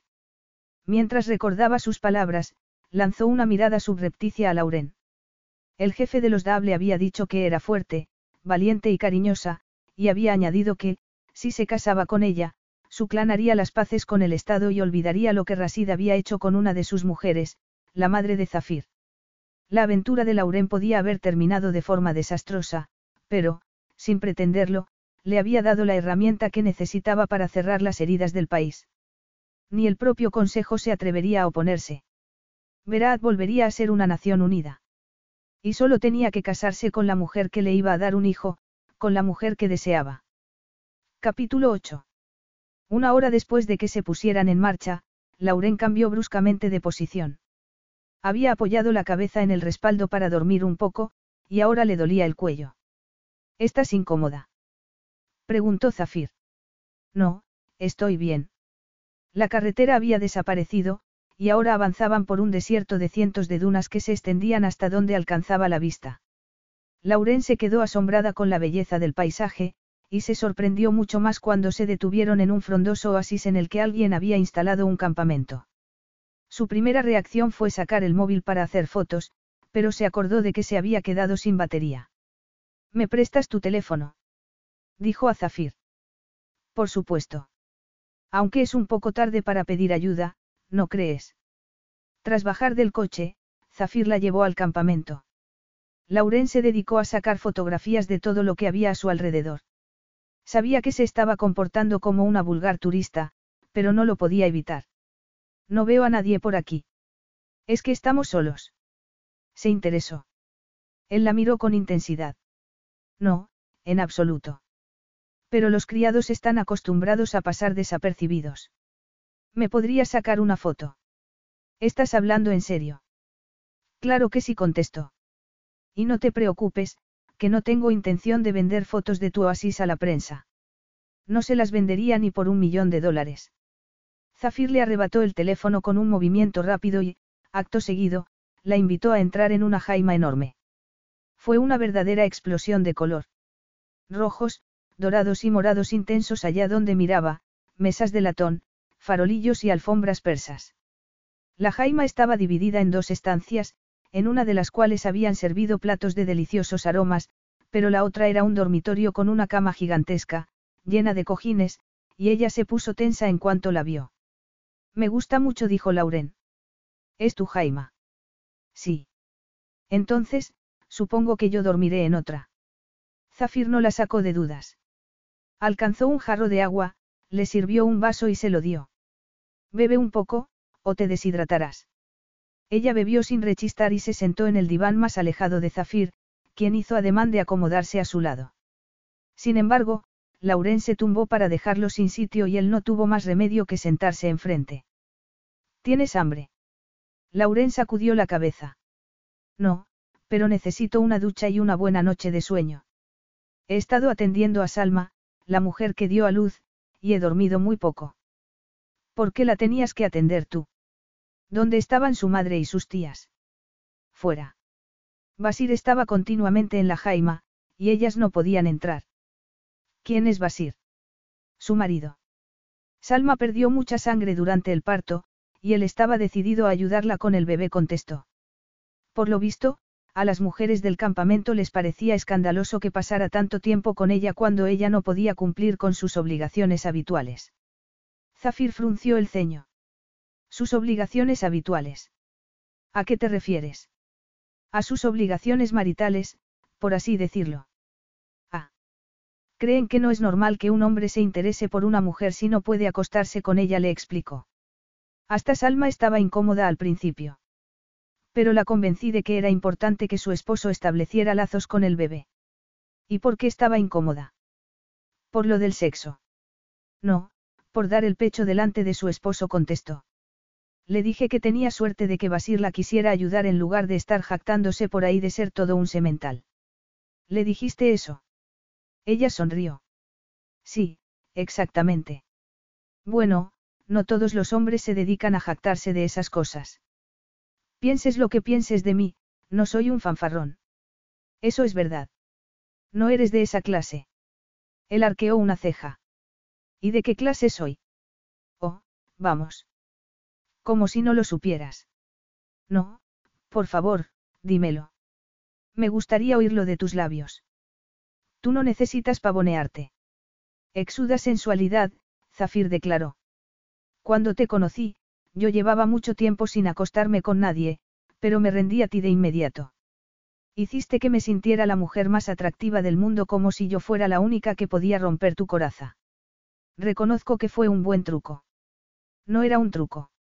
Sintieras lo que sintieras, tendrías que multiplicarlo por diez para saber lo que yo sentía.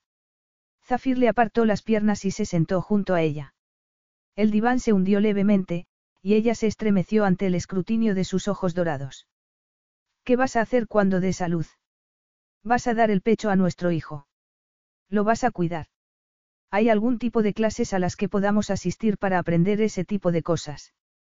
Lauren pensó que no tenía derecho a interferir en la crianza del niño. No eran una pareja de enamorados. No eran nada parecido a una familia. Bueno, supongo que tendré un ejército de niñeras a mi disposición, no.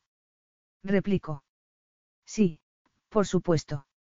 Entonces, no será necesario que me ayudes, dijo con frialdad. Estoy segura de que tendrás cosas más importantes que hacer. Zafir la miró un momento y se levantó. Te enviaré una criada. Puedes lavarte en el oasis y descansar. ¿Hay algo más que necesites? Ella sacudió la cabeza, y él se marchó. Zafir la oyó tirarse al agua cuando estaba paseando por el oasis. No lo había visitado desde que descubrió la duplicidad de Rasid, aunque le gustaba mucho. De niño, se sentía orgulloso de que el soberano de Berat lo llevara a ese lugar y le confiara asuntos de Estado a pesar de ser un simple huérfano. No podía imaginar que aquel hombre era su padre. Y, cuando lo descubrió, dejó de ir. Ya no estaba orgulloso de nada. Solo estaba preocupado, especialmente, por la mujer que estaba chapoteando en la laguna. Imaginaba sus hombros, hundiéndose en las frescas y oscuras aguas, imaginaba sus piernas bajo la superficie y imaginaba sus manos, echándose el pelo mojado hacia atrás. Pero, sabía nadar. Zafir aguzó el oído, y se tranquilizó al escuchar las suaves brazadas, que lo sacaron de dudas. El sol se estaba poniendo en el horizonte y el cielo se había teñido de rojo, pero la temperatura no bajaría hasta que cayera la noche. Mientras caminaba, se puso a pensar en sus sentimientos. Se sentía responsable de Lauren, y no solo en lo tocante a su bienestar físico. Quería tomarla entre sus brazos. Quería decirle que la trataría bien. Quería devolverle la alegría. Quería verla cuando diera el pecho a su hijo por primera vez. Estaba obsesionado con ella. Pero justo ahora, cuando sabía que su matrimonio era la clave de la estabilidad de Berat y la única forma de conseguir el apoyo del Consejo, dudaba. ¿Por qué? Sacó el teléfono móvil del bolsillo y marcó un número. Estaba a punto de hacer algo que no tendría marcha atrás. ¿Cómo te trataron los beduinos? Lauren acababa de cenar cuando Zafir entró en la jaima y formuló esa pregunta. Muy bien. Me llevaban comida a intervalos regulares y me llamaban cuando Salma necesitaba atención. ¿Te fuiste con ellos voluntariamente? Sí, claro. Salma había perdido mucha sangre. Y Ahmed estaba conmigo, así que acepté, dijo, frunciendo el ceño. He estado pensando en eso. Farrano recibió su mensaje. Él sacudió la cabeza. No recibimos ningún mensaje. Habías desaparecido, y no sabíamos nada de ti. Ella palideció. No entiendo nada. ¿Por qué no te lo dijeron? Los Dab me odian, Lauren. Y tienen mucha influencia en el resto de los clanes, contestó Zafir. Supieron de tu paradero y te llevaron con ellos para darme un tipo de mensaje muy diferente. Lauren se había quedado perpleja. Había sido un peón en un juego que desconocía. Y, sorprendentemente, Zafir se había preocupado por ella. ¿Por qué te odian? Porque soy un símbolo de su desgracia y su vergüenza, respondió. Mi madre era de su cabila, y desafió sus leyes para irse a vivir con mi padre, un hombre casado que no reconoció su paternidad. Desde entonces, han estado en contra del Estado. Comprendo. Durante 20 años, creí que era huérfano y que Rasid se había apiadado de mí. Y de repente, Tarik me empezó a odiar con toda su alma. Imagina mi desconcierto, teniendo en cuenta que éramos amigos desde la infancia. Es que descubrió la verdad. Él asintió. Sí, pero yo no lo supe hasta que Tarik abusó tanto de su poder que acudieron a mí para sustituirlo. Lauren frunció el ceño. Por eso estabas en Nueva York. En efecto. Tarik no quería que le arrebatara el poder, así que dejó a Rasid en coma, echó a la mitad del consejo y me condenó al exilio bajo pena de muerte. Luego, atacó a los Daab una y otra vez y provocó revueltas que estuvieron a punto de terminar en una guerra civil, le explicó. Yo estaba esperando el momento adecuado para volver. ¿Y qué me dices de tu madre? Zafir se encogió de hombros con tristeza. No me acuerdo de ella. No sé si llegué a conocerla. Por lo visto, cayó enferma poco después de dar a luz y murió al cabo de unos días, dijo. Los Daab no me querían entre ellos, y mi padre habló con Arif para que dijera que yo era un huérfano que había encontrado en la calle. Oh, Dios mío. Y yo me he metido en medio sin darme cuenta. En efecto. Lauren estaba horrorizada. El pobre Zafir había crecido sin conocer a su madre y sin saber que su padre era el hombre que, teóricamente, se había apiadado de él. Ahora entendía que fuera tan duro. La vida lo había tratado muy mal. Hasta ella lo había juzgado mal. ¿Cómo lo iba a saber, Zafir? Dijo en su defensa. ¿Cómo iba a saber que me estaba metiendo en un lío? Me trataste como si fuera tu prisionera, y ahora me tratas como si fuera una yegua de crianza. Pero eso tiene que cambiar. No podemos ser amigos. Aunque solo sea por el bien de nuestro bebé. Él guardó silencio durante unos segundos y dijo. Una yegua de crianza. Bueno, quizás haya exagerado un poco. ¿Crees que te considero una yegua? Después de todo lo que te he contado. Lauren se ruborizó. ¿Y en qué lugar me deja eso a mí? Insistió él. Si tú eres una yegua. ¿Qué soy yo? Un semental. Zafir sonrió repentinamente, y su sonrisa era tan contagiosa que ella rompió a reír. No sé. Contestó. Puede que seas mi semental árabe. Él soltó una carcajada. En fin, supongo que me lo he buscado yo mismo, dijo entre risas. Ella suspiró. Mira, sé que te he causado muchos problemas, pero... No te disculpes, la interrumpió. Estoy dispuesto a aceptar que estabas mal informada y que tomaste una decisión equivocada por buenos motivos.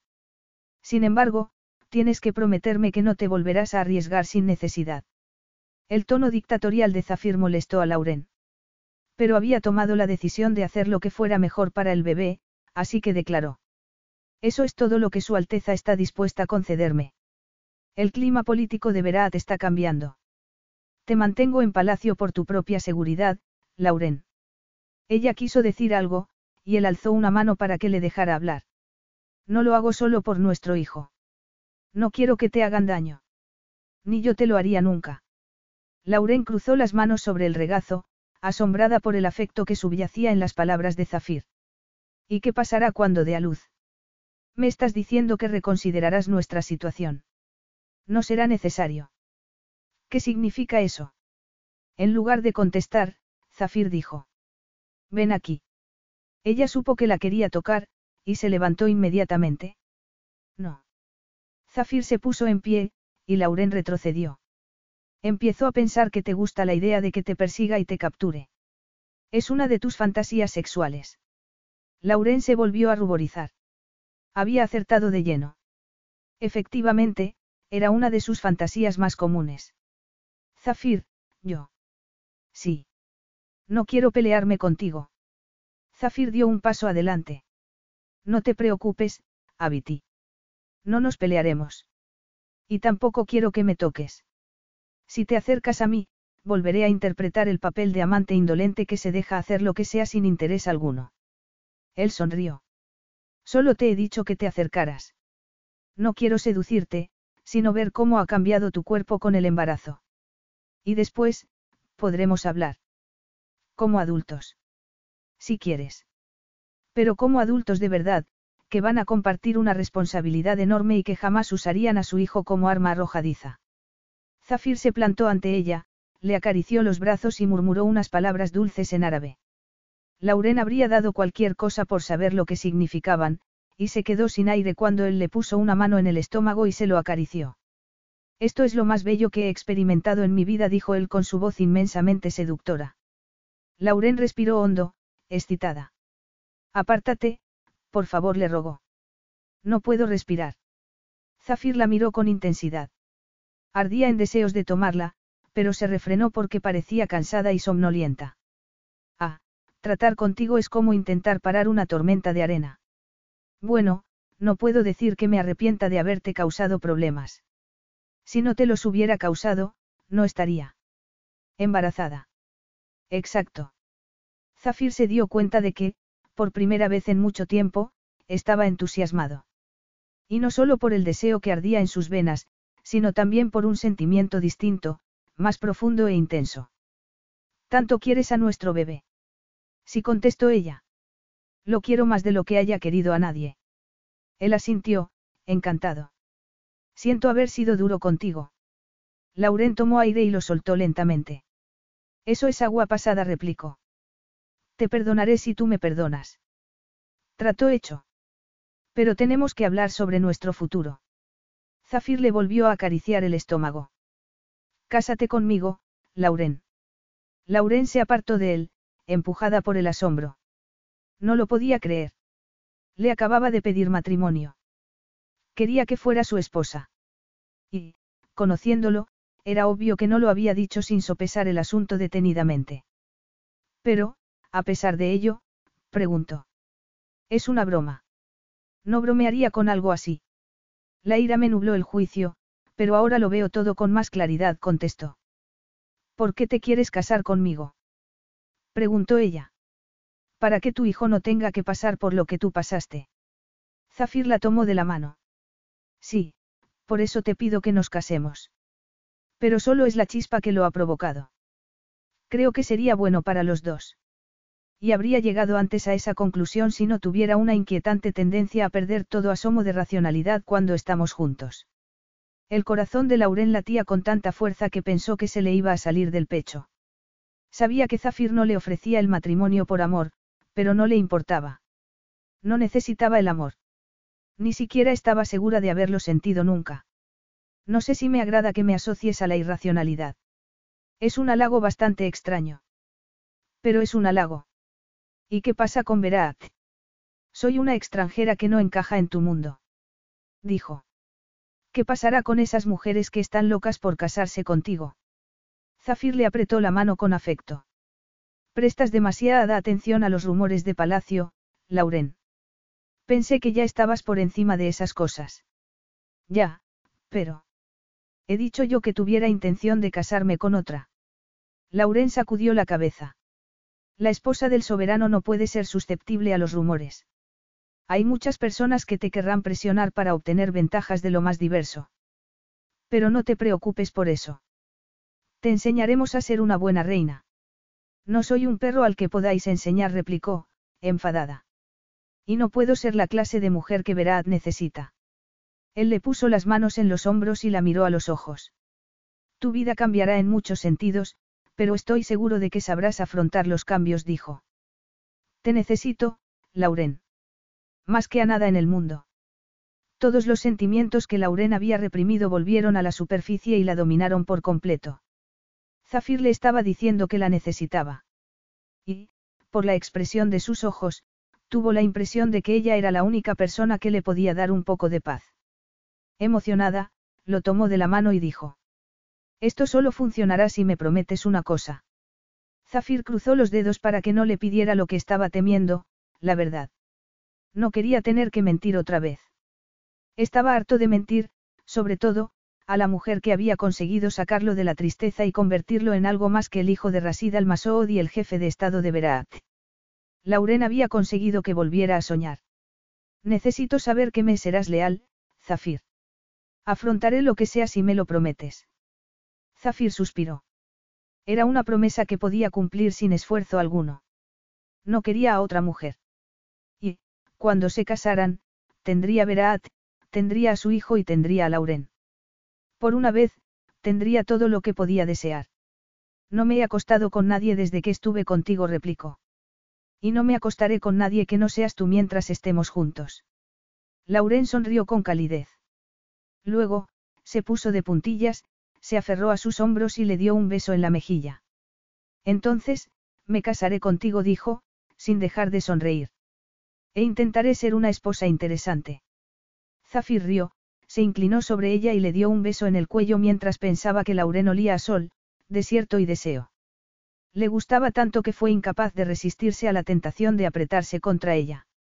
Supongo que eso no significa que no tienes intención de ser una esposa obediente. Si afirmara lo contrario, mentiría. Los dos sabemos que no soy precisamente dócil. Y no quiero que nuestro matrimonio empiece con mentiras. Zafir la soltó y le dio un beso. Buenas noches, Lauren. ¿Es que te vas? Preguntó, frunciendo el ceño.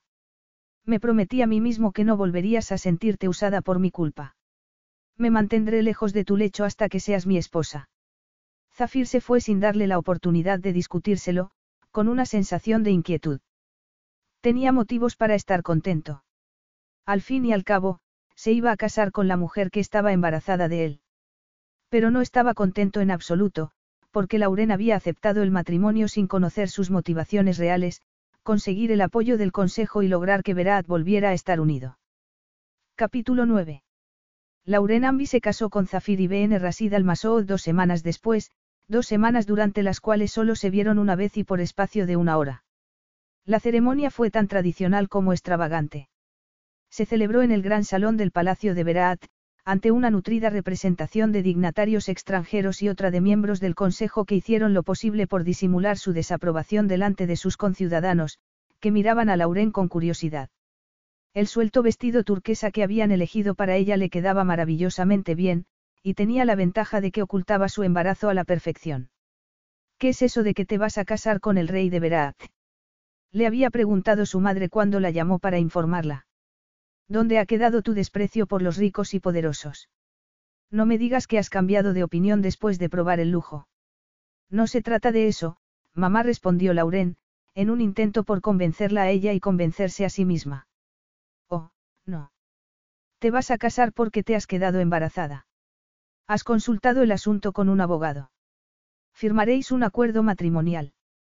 Tienes que saber qué pasará con tu hijo si os divorciáis y si tiene descendencia con otra. Seguiría siendo el heredero de Berat. Y, por cierto, ¿cómo lo vais a llamar? Su madre la sometió a un verdadero interrogatorio, pero no se interesó por sus sentimientos ni por los sentimientos de Zafir. No le preguntó si la trataba bien. No se ofreció a ayudarla. Y, por supuesto, tampoco aceptó la invitación a la boda, los dos estaban tan ocupados con su trabajo que no dieron su brazo a torcer ni después de que Zafir se comprometiera a enviarles su avión privado. Lauren conocía muy bien a sus padres, así que su disgusto fue relativamente leve, pero se deprimió bastante más durante la hora escasa que estuvo con Zafir antes de la boda. El hombre que poco después se convertiría en su marido se presentó en compañía de un abogado, quien le explicó que debía firmar un acuerdo matrimonial. El acuerdo contenía detalles como el dinero que iba a recibir, una suma tan generosa que Lauren podría haber vivido tres vidas con ella y por todo lo alto. Pero, en lugar de alegrarse, lo interrumpió con brusquedad y le pidió que se fuera. Zafir, que se había sentado en una esquina, le preguntó. ¿Te encuentras bien? Como ella no dijo nada, él se levantó, se acercó y le acarició la mejilla. Lauren. Discúlpame. Es que estoy harta de esas cosas, contestó. He estado hablando con mi madre, y me ha interrogado sobre el acuerdo matrimonial y otros asuntos. Zafir frunció el ceño.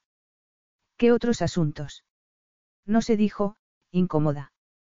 Venga, Suéltalo de una vez. Lauren se acarició el estómago, buscando tranquilidad en la criatura que crecía en su interior. Quería saber qué pasará con nuestro hijo si nos divorciamos y tienes un hijo con otra. ¿Le preocupa qué? ¿Quieres que incluyamos eso en el contrato? Preguntó él con frialdad. ¿Quieres que hablemos de eso? Lauren se sintió fatal. El frío y desconfiado Zafir que estaba en ese momento con ella no se parecía nada al hombre cariñoso que le había pedido matrimonio. Sin embargo, no tenía derecho a quejarse. La conversación la había sacado ella. Bueno, yo.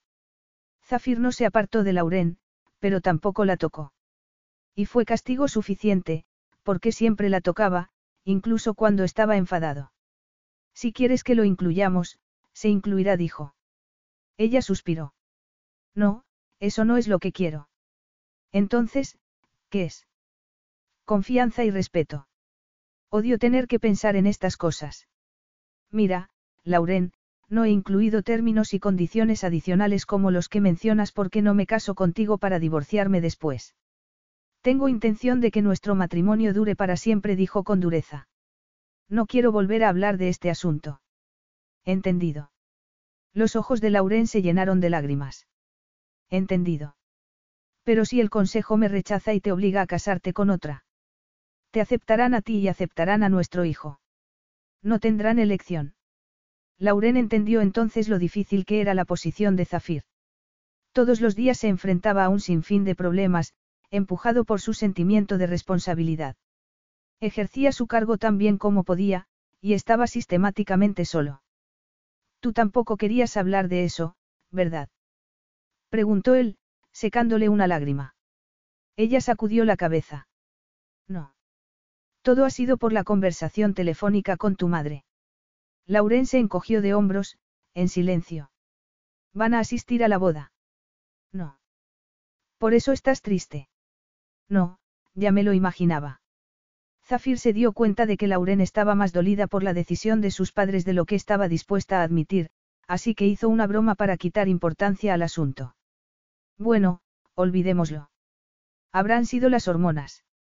Según tengo entendido, las embarazas tienen frecuentes cambios de humor. El intento de Zafir fracasó, y decidió cambiar de estrategia. Quizá fuera mejor que afrontara el problema. ¿Por qué finges que no te importa, Lauren? Para engañarme a mí. O para engañarte a ti misma. No finjo. He dicho la verdad, contestó. Serán las hormonas o esa boda en palacio, que me pone susceptible. Veamos si lo he entendido. Tu madre se niega a venir a tu boda, pero te mete en la cabeza un montón de tonterías a pesar de saber que estás embarazada. Ella asintió. Era un buen resumen. Sí, algo así. Pero no es culpa suya, Zafir. Siempre ha sido una mujer muy pragmática, por así decirlo. Claro que es culpa suya. Y celebro que no venga, porque tendría muchas ocasiones de entristecerte, declaró. Se ha portado tan mal que no deberías volver a verla en toda tu vida. Hablaré con nuestro embajador para que informe a tus padres de que la invitación ha sido rescindida. Lauren lo miró con horror. ¿Cómo? En primer lugar, no puedes rescindir una invitación. Sería un gesto inadmisiblemente arrogante. ¿Y qué? Soy el soberano de Berat. Tengo derecho a ser arrogante. Lauren torció la boca, pero solo para contener la risa. Zafir le hacía reír con suma facilidad, y no quería que la llevara por ese camino. El asunto del que estaban hablando era demasiado serio. En segundo lugar, tú no eres quien para decirme que no vuelva a ver a mi madre. Ni a nadie más, por cierto. ¿Y por qué la quieres ver? Es obvio que no le interesan ni tu bienestar ni tu felicidad. Y no estás en condiciones de soportar tanto estrés. No voy a permitir que te hagan eso. Sean como sean, son mis padres, Zafir. Piensa en Rasid, que ni siquiera te dijo que eras hijo suyo hasta que necesitó otro heredero. Pero aquí estás, haciendo lo posible por coser las costuras desgarradas de Berat. Lauren pensó que Zafir se enfadaría, y se llevó una sorpresa cuando se quedó súbitamente pensativo y dijo. Eso es verdad. Me educaron para servir a mi país. Y reconozco que mi padre no tuvo que hacer gran cosa para convencerme de que aceptara el desafío, dijo. Me moldeó con sus palabras a lo largo de los años. Era un gran orador, el mejor que he conocido. Yo estudiaba por las mañanas y me formaba con la Guardia Real por las tardes, pero siempre estaba deseando que llegara la noche. La noche. ¿Por qué? Porque mi padre me llamaba a su despacho y me contaba historias de batallas y de guerreros que lo habían dado todo por su nación, por su clan o por la libertad. Imagínatelo. Yo era un niño de ocho años que no tenía familia, y él me hablaba de hombres y mujeres leales que luchaban por una gran familia, por algo mayor y más importante que ellos. Al final, Rasid solo tuvo que convertir el cuento en realidad. Lauren sintió lástima de aquel niño que solo quería afecto, y una ira intensa por el hombre que lo había transformado en un simple instrumento al servicio de Berat. Zafir, creyeras lo que creyeras entonces, no estás obligado a. Soy lo que soy, la interrumpió, implacable, y no puedo cambiar lo que me pasó. Pero puedo cambiar tus circunstancias. Te puedo prohibir que hables con tu madre. Prohibírmelo. Lauren soltó una carcajada de incredulidad. No puedes prohibirme nada. De hecho, será mejor que destierres ese verbo del diccionario de nuestro matrimonio. Voy a ser tu esposa, no tu criada. El diccionario de nuestro matrimonio. Preguntó con humor. Sí, ya lo has oído. Nada de prohibir u ordenar. Él admiró brevemente sus senos y clavó la vista en sus labios. Y también se pueden añadir palabras. ¿Por qué se me ocurren unas cuantas que quiero practicar contigo? Todas las que no he podido practicar desde que me fui de Nueva York. Lauren rompió a reír. Hablaba en sentido metafórico, Zafir. No es un diccionario de verdad. Entonces, ¿qué contiene? Risas. Lauren se estremeció al sentir sus senos contra el pecho de Zafir. Se había apretado contra ella sin que se diera cuenta. Me gusta cómo suena, Abiti. Y también contiene afecto y respeto. Él asintió, le puso una mano en la nuca y bajó la cabeza como si estuviera a punto de besarla. ¿Y rendición? No, aquí no hay rendiciones. Hay calidez, cariño, amistad. Zafir le frotó la nariz. ¿Y seducción? Por supuesto. Definitivamente, me encanta. Zafir no esperó más. Asaltó su boca con pasión, y ella respondió del mismo modo. Ya no se resistía. Estaba hechizada por sus palabras, su sonrisa, su contacto, la promesa de una vida de felicidad y el hambre inexorable del deseo. Nunca había sido tan dichosa. Solo falta una semana para la boda, dijo él cuando por fin se separaron. Y si te vuelves a deprimir por no hacerme caso, te prometo que meteré a tu madre en la cárcel. Lauren protestó, y Zafira cayó sus protestas con otro beso. Luego, se despidió de ella y se fue. Lauren solo había tenido una relación amorosa relativamente seria antes de conocer a Zafir. Por entonces, tenía 26 años, y su relación acabó bastante mal. Pero, en cualquier caso, jamás habría imaginado que se casaría y, mucho menos, a lo grande y en mitad de un proceso muy parecido a un cuento de hadas. Durante los días anteriores, se sintió tan sola como fuera de lugar. Habría dado lo que fuera por estar con Zafir, especialmente, porque la cercanía de la boda había trastocado las rutinas de palacio, y hasta la propia farra había reducido sus visitas al mínimo. Todas las mañanas, su prometido le enviaba un montón de vestidos, joyas y flores. Era algo abrumador. Pero no tenía tiempo libre, porque además de enfrentarse al ejército de empleados que estaban entrando y saliendo constantemente, siempre atentos a sus necesidades, ahora también tenía un secretario personal, Abdul. El trabajo de Abdul consistía en enseñarle todo lo que debía saber sobre el protocolo y las ceremonias de Berat. Era experto en comunicación, y la preparó exhaustivamente para que supiera responder a las preguntas de una reportera que le iba a hacer una entrevista, la única que la Casa Real había concedido. Y todo salió bien. O eso creyó entonces, porque, cuando vio el programa, se quedó atónita. La cadena de televisión había manipulado sus respuestas de tal manera que el resultado final era un cuento favorable a Zafir, aunque nada ajustado a la realidad. Al verlo, los ciudadanos creerían que se habían enamorado en Nueva York durante el exilio de su soberano y que, cuando ella viajó a Berat, creyéndolo muerto, él se llevó tal alegría que le propuso inmediatamente matrimonio. Lauren no supo si reír o llorar. Sobre todo, porque la censura la había transformado en un pobre y vulgar ratoncillo que se había enamorado sin saberlo de un león y había ascendido consecuentemente en la escala evolutiva, transformándose en un animal algo más digno, aunque inferior al gran zafir al masood. Lauren estaba indignada.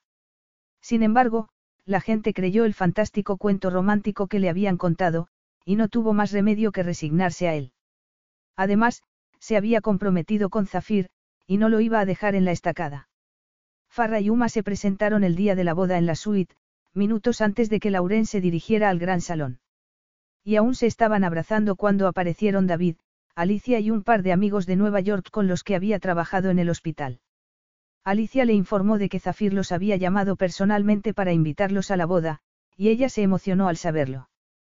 Quizá fuera un hombre dominante. Quizá fuera dictatorial. Pero la había animado cuando estaba deprimida por culpa de su madre y se había tomado la molestia de invitar a sus amigos. Antes de llegar al salón, se encontró con otro grupo de personas que la estaban esperando, con Salma y Basir al frente. Lauren se dio cuenta de que eran los beduinos, y Ahmed, que no se separaba de ella, le explicó con una sonrisa que habían viajado a la ciudad para asistir a la ceremonia y desearle felicidad en su matrimonio. Entre las prisas de Farra, preocupada ante la posibilidad de que llegaran tarde y las palabras de Alicia, que le susurró comentarios picantes sobre Ahmed y los hombres de Berat en general, Lauren se sintió cualquier cosa menos sola. Pero, si no hubiera sido así, se habría sentido igualmente querida. Y todo, gracias a un hombre arrebatador cuya mirada la volvía loca. Cuando por fin pronunció los votos que tanto había practicado, Zafir movió la cabeza hacia el pequeño grupo que estaba en un lateral y preguntó. ¿Son fans tuyos? Ella admiró sus duros rasgos antes de contestar. Sí, son mi tribu, dijo. Minutos después, se convirtieron en marido y mujer a ojos del pueblo y la aristocracia de Berat. Y enseguida, la arrastraron a una fiesta aún más extravagante que la propia ceremonia nupcial. Tras dos horas de comer, tomar copas y hablar con dignatarios de todo el mundo, su sonrisa empezó a flaquear y sus hombros, a hundirse. Estaba agotada, y sus zapatos de tacón alto la estaban matando. Pero Zafir se dio cuenta de lo que pasaba, y se plantó a su lado tan deprisa que ella se sintió profundamente agradecida. Será mejor que te acuestes, le dijo, mirándola con deseo. Lo siento, replicó ella. Ha sido un día muy largo, él le puso un dedo en los labios e hizo un gesto a uno de sus empleados. No te disculpes. Nos veremos esta noche. Llegaré algo tarde, pero llegaré. Laurena sintió y se fue escoltada por uno de los funcionarios que siempre la acompañaban a todas partes. Pero esta vez no le importó. Necesitaba escapar de sí misma y, sobre todo, del hombre que había dejado una huella indeleble en su alma. Capítulo 10. Ya era de noche cuando Zafir se despidió de los invitados nacionales y extranjeros y llegó al oasis. Se alegraba de haberle dicho a Lauren que se marchara, porque las negociaciones con los jefes tribales habían sido largas y difíciles.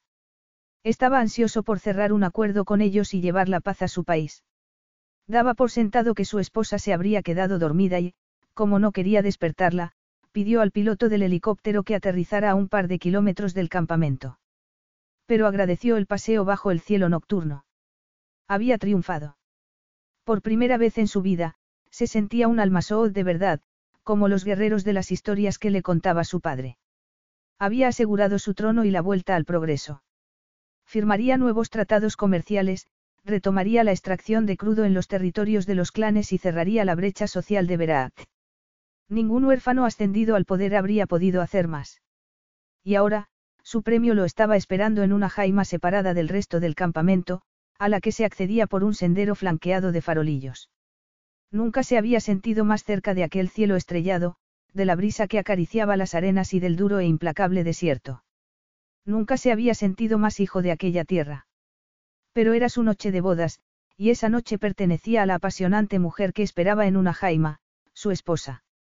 Zafir inclinó la cabeza a modo de saludo al pasar por delante de Ahmed y del guardia que lo acompañaba. Lauren no los quería cerca, pero él había insistido porque todavía no estaban fuera de peligro. Cuando entró en la jaima y la vio, la deseó con todas sus fuerzas. Tal como imaginaba, se había quedado dormida. Estaba de lado, en la cama. Se había tumbado sin quitarse el vestido de novia, y la falda se le había subido un poco, lo justo para que se vieran sus morenas pantorrillas. Además, su posición lateral enfatizaba el tamaño de sus senos, ya bastante evidente por el corpiño. Excitado, se quitó la túnica, aunque se dejó puestos los pantalones. Como no la quería asustar, se acercó a la cama lentamente y se echó a su lado del mismo modo. Ella susurró algo en sueños y se apretó contra él, aumentando su erección. Olía a rosas. Olía a paraíso sensual. Zafir la acarició y se dijo que había olvidado lo frágil que era Lauren. Bajo su carácter independiente y su fachada de dureza había un cuerpo suave y delicado, que le hacía sentirse un animal salvaje en comparación. Se acordó de la primera vez que había ido a su apartamento y de lo insegura que se sentía entonces, aunque fue tan activa como él. Y ahora le parecía aún más delicada y mucho más hermosa. Ahora era suya. Llevaba su anillo en el dedo y su hijo en el vientre. Era suya en todos los sentidos posibles. Era suya, y nadie se la iba a quitar. Lauren se despertó al oír a Zafir, aunque tardó unos segundos en recordar dónde estaba y qué noche era. Su esposo se debía de haber dado un baño en la laguna, porque no llevaba más prenda que una toalla alrededor de la cintura. Y estaba verdaderamente imponente. Varias gotas de agua resbalaban por su ancho y musculoso pecho, cuya visión la excitó. Parecía un guerrero de uno de esos cuentos de los que le había hablado. Zafir. Él clavó la vista en sus labios. Te he despertado. No, llevo despierta un rato. ¿Cuándo has vuelto? Hace una hora, más o menos. Entré en la jaima, pero estabas dormida, contestó. Falta poco para que amanezca. Y te has bañado en mitad de la noche. La laguna estará helada. Bueno, digamos que necesitaba refrescarme un poco. Ella intentó sonreír, aunque sin mucho éxito. El ambiente estaba cargado de tensión sexual y, por algún motivo, se sentía como si fueran a hacer el amor por primera vez. ¿Ha ido todo bien? ¿A qué te refieres? preguntó Zafir. A tu reunión. ¿Cómo sabes que tenía una reunión? Ahmed me dijo que habías convocado una reunión de miembros del Consejo y jefes de clanes. Comentó que nadie los había reunido antes, y que aprovechaste la boda porque los jefes no querían ir a la ciudad ni poner un pie en palacio, contestó. Es cierto. Sí, lo es. Y ya no pondrán en duda mi reinado. Eso es fantástico. Dijo. En opinión de Ahmed. Ahmed, Ahmed la interrumpió. Se ha corrido el rumor de que está enamorado de ti. Quizás sea mejor que le encargue un trabajo más duro, uno donde no se dedique a charlar con mi preciosa esposa y a hacer conjeturas sobre asuntos de Estado. No, por favor, no hagas eso, le rogó. Lo suyo es tan inocuo como puramente platónico. Nada que yo no pueda manejar. Él la miró con intensidad, y ella se ruborizó. Además, Ahmed me cae bien. Es joven y agradable. No debes entablar amistad con los guardias, Lauren. En otras circunstancias, Lauren habría llegado a la conclusión de que Zafir estaba celoso. Pero desestimó la idea porque, de lo contrario, se habría tenido que interrogar sobre la profundidad de los sentimientos de su esposo y sobre lo que ella misma quería que sintiera. ¿Por qué no? Ese joven es más perceptivo y tiene menos prejuicios que determinados miembros de tu gobierno, dijo, refiriéndose a Arif. Pero dejemos ese asunto para otro momento. Háblame de la reunión. No es necesario que te preocupes por esas cosas.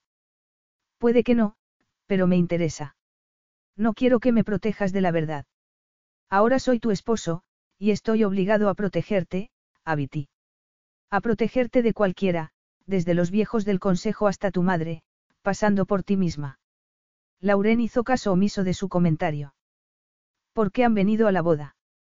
Para expresar su desaprobación. Ni mucho menos. Los Daab están encantados contigo, y el resto de los clanes siguen su ejemplo. Zafir sacudió la cabeza. Pero preferiría que cambiáramos de tema. Llevo todo el día hablando de política, y estoy cansado. Ella asintió. De acuerdo. Súbitamente, él se acercó y le puso las manos en la cintura. Hoy estás muy obediente. ¿Por qué?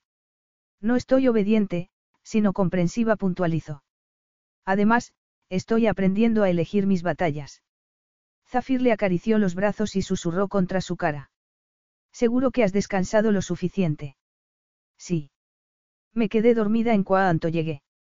Bueno, te prometo que seré cuidadoso. No hace falta que. Lauren iba a decir que no necesitaba ser cuidadoso, que adoraba su forma de ser y que, de hecho, le gustaban tanto su ternura y su pasión como los aspectos más duros y bruscos de su personalidad. Iba a decir que le encantaba el hombre que odiaba a su padre y lo amaba al mismo tiempo. Iba a decir que admiraba al hombre que había sido capaz de renunciar a su vida por el bien de su país. Iba a decir muchas cosas. Pero no llegó a decir ninguna, porque Zafir la besó en los labios. Y Lauren se alegró perversamente de que la besara, porque rendirse al deseo era más fácil y más satisfactorio que pensar en su nueva vida.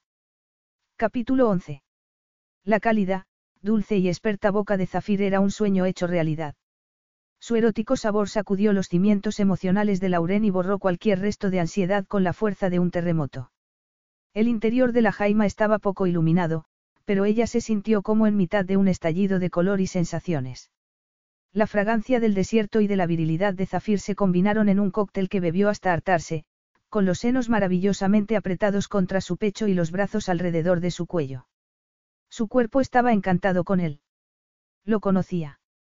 Conocía su boca, los movimientos de su lengua, los suaves mordiscos en los labios, su forma de gemir, el hambre y la pasión que generalmente ocultaba bajo una fachada dura y solitaria.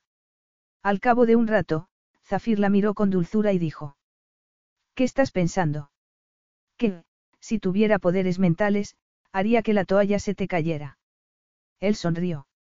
Si ese es tu deseo, así será. Zafir se quitó la toalla. Oh. Lauren se estremeció al contemplar su liso abdomen, sus estrechas caderas, sus duras piernas y su ancha y venosa erección, que tanto placer le podía dar. Excitada, se acarició el estómago como si así pudiera calmar el hambre que ardía en ella, como si aún tuviera la posibilidad de controlarse. Y no la tenía. El soberano de Berat se había quedado fuera de la jaima. El hombre que estaba allí era Zafir, su esposo, su amante.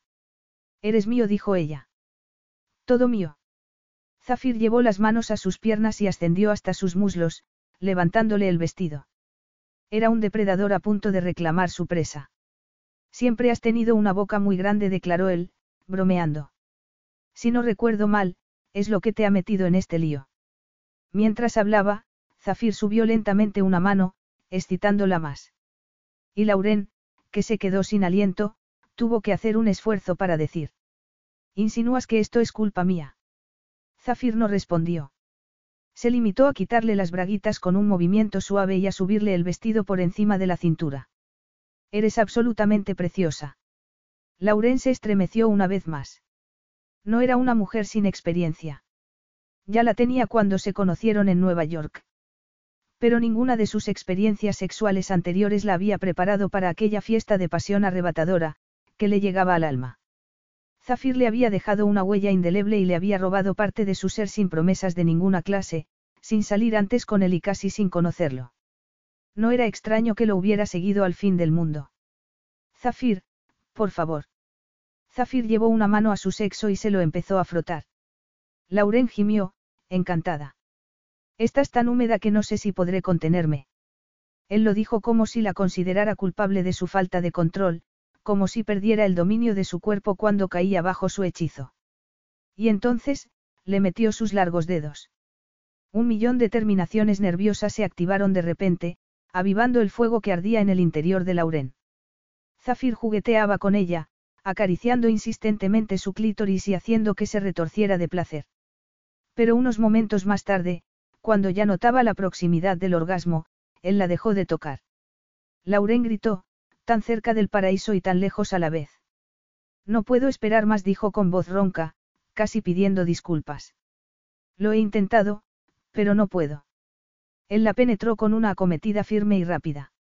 Lauren cerró los puños sobre la sábana y se intentó relajar, rindiéndose a la invasión de su ardiente y suave sexo.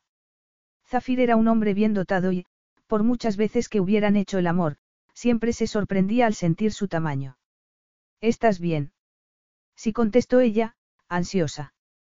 Zafir se empezó a mover, pero de un modo desesperadamente lento, haciéndole sentir cada milímetro de su sexo. Ella se arqueó, instándolo a acelerar el ritmo y la intensidad, pero no lo consiguió y, tras unos instantes de duda, se dio cuenta de lo que pasaba. Se estaba refrenando.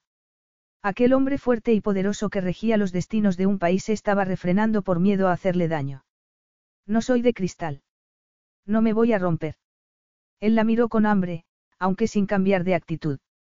Estoy embarazada, no inválida, insistió Lauren. Lo sé, dijo. Pero, sabes lo frágil que pareces entre mis manos. Ella le acarició la espalda con las uñas. Protégeme del mundo si quieres, pero no me protejas de ti. Nunca de ti, Zafir replicó ella, sin dejar de tentarlo. Porque te juro que, si me sigues tratando así, el nuestro será el matrimonio más corto de la historia de Berat. Él la besó apasionadamente y susurró contra sus labios.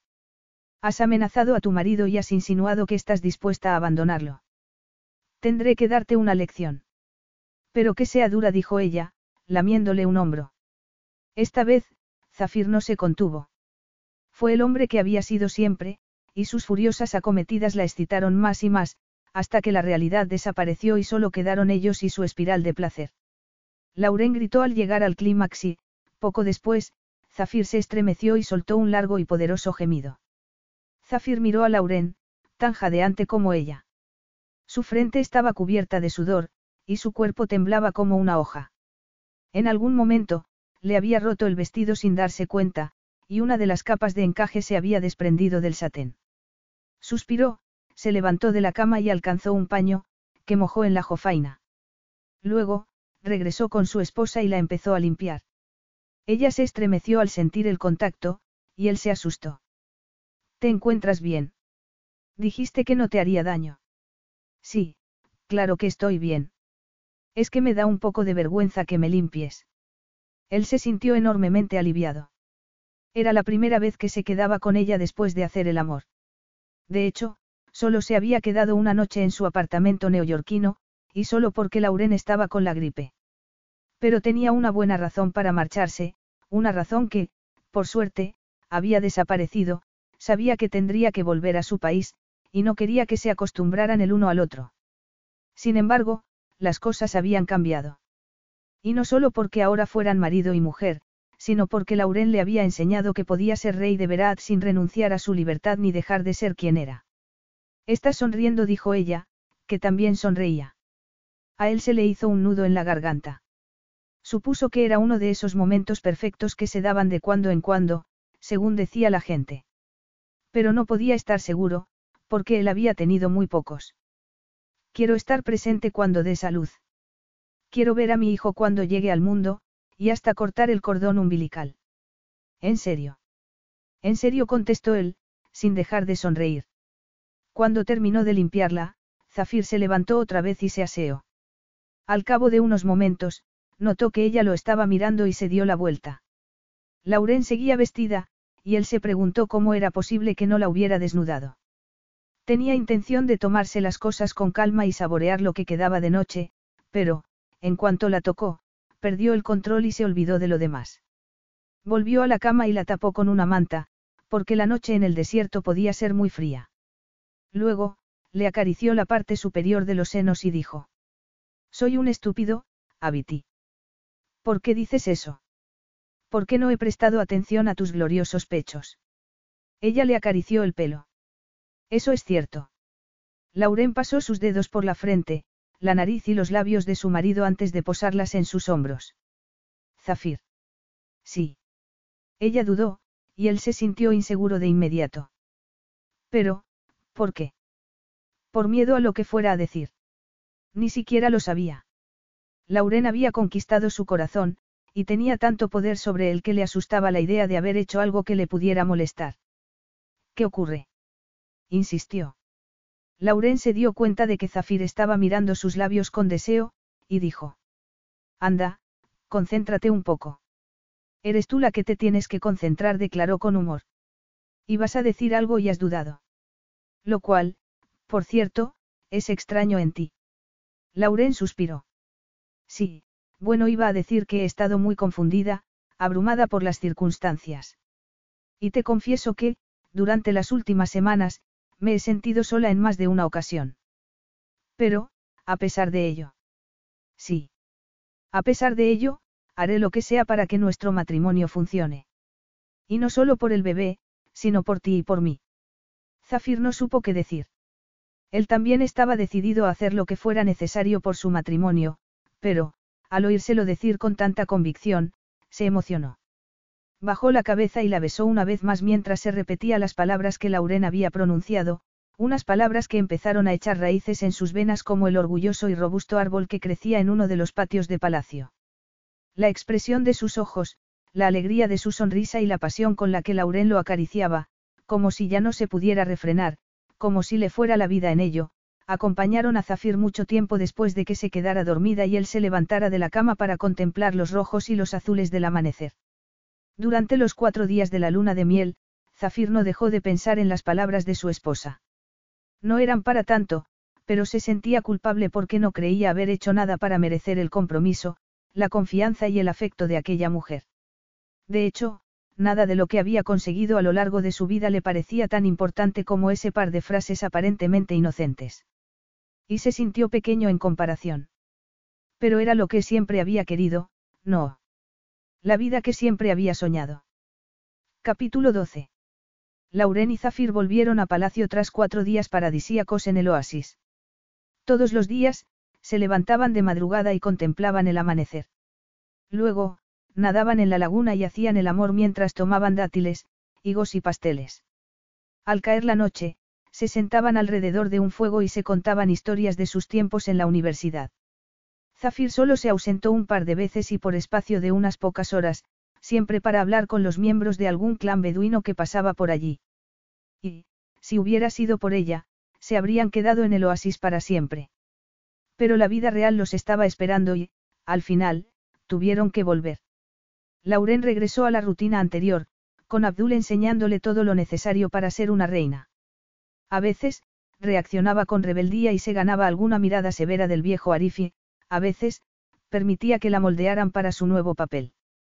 Echaba de menos su antigua vida, pero era consciente de que ahora tenía otras responsabilidades.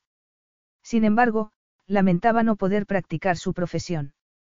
Habían sido muchos años de aprendizaje, y muchos de prácticas en hospitales y clínicas, demasiados para echarlos a perder a cambio de una existencia cuya mayor complicación era elegir el vestido que se iba a poner o la gala benéfica a la que iba a asistir.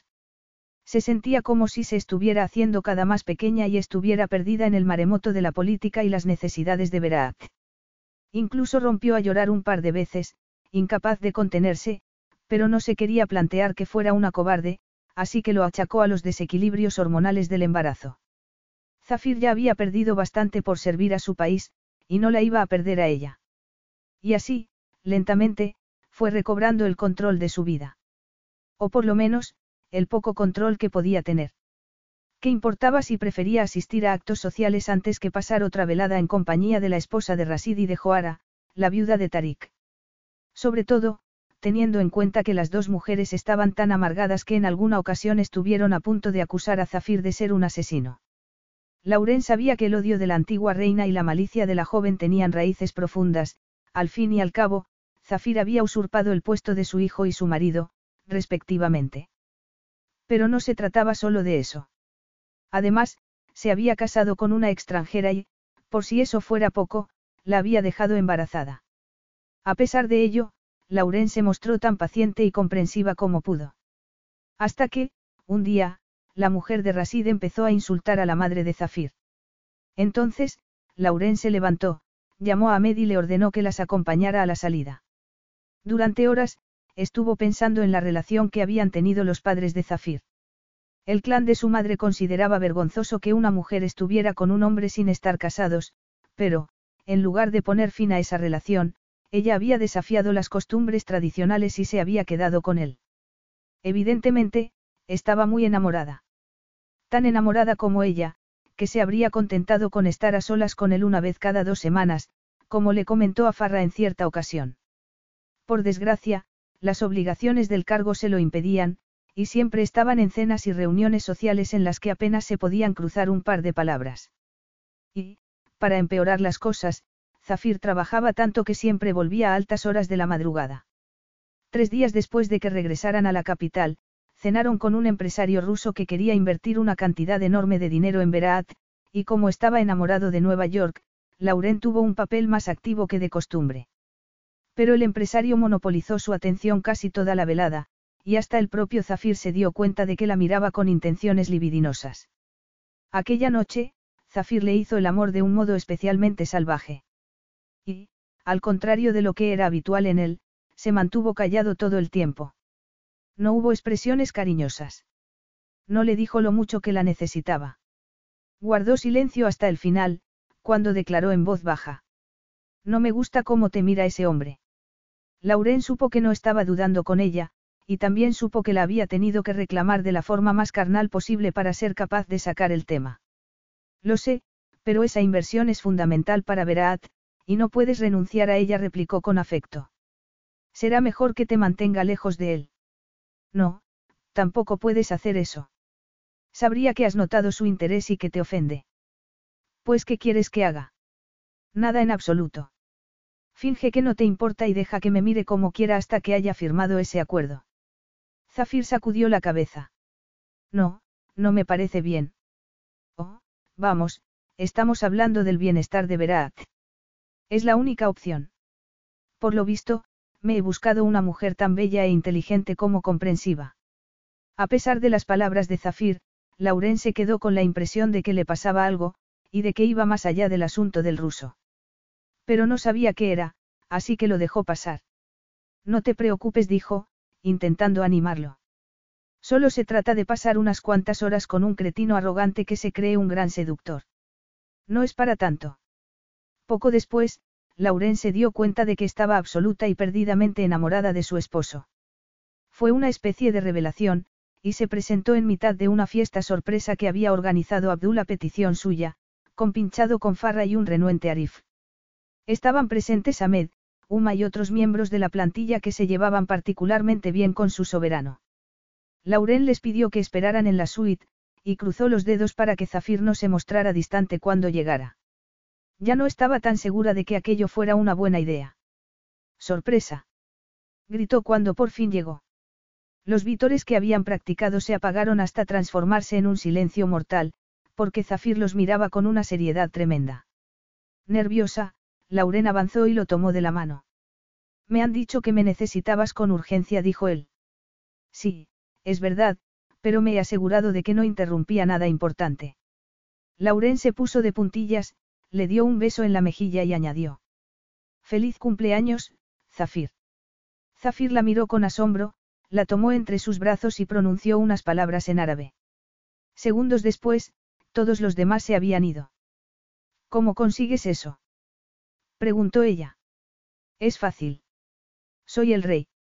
Por Dios, Zafir, solo querían felicitarte, protestó. Y no sabes lo que ha costado. Organizar una fiesta sorpresa para un hombre que dirige un país no es precisamente. Lo se la interrumpió, acariciándole el pelo. Pero quería estar a solas con mi esposa. Zafir la llevó a la habitación y la posó en la cama con una ternura abrumadora. Luego, llevó las manos al corpiño del vestido y, como no conseguía quitarle la prenda, la desgarró sin más, le desabrochó el sostén y cerró las palmas sobre sus hinchados senos. Espera, dijo ella, soltando un gemido. No, no voy a esperar. Zafir se inclinó, le mordió dulcemente un pezón y lo succionó. Te necesito, Abiti. Lauren se estremeció de placer, deseando que la tomara. Y entonces, él le quitó las braguitas y la penetró con una larga y suave acometida. Sus cuerpos se fundieron en un ritmo perfecto, tan bello como animal hasta que Zafir cambió de posición y la puso a horcajadas sobre él. Pero lejos de sentirse incómoda, Lauren siguió adelante hasta que los dos alcanzaron el cielo que buscaban y volvieron a la tierra. No lo puedo creer, dijo ella, sudorosa. No tenías que hacer eso. Él frunció el ceño. Insinúas que no debía hacer el amor con mi esposa el día de mi cumpleaños. No, en absoluto. Eso iba a ser la guinda de la tarta, respondió. Solo digo que tenías que haber esperado. Ya dijo, acariciándole los pechos. Pero, cuando se trata de ti, soy incapaz de esperar. Ella apartó la mirada y se puso muy seria. Hace tiempo que quiero hablar contigo, lejos de la cama declaró. ¿Y de qué quieres hablar? De lo que te está pasando. Sé que tus responsabilidades son una carga muy pesada, Pero de todas formas. ¿Qué ocurre, Lauren? Que casi nunca estamos a solas.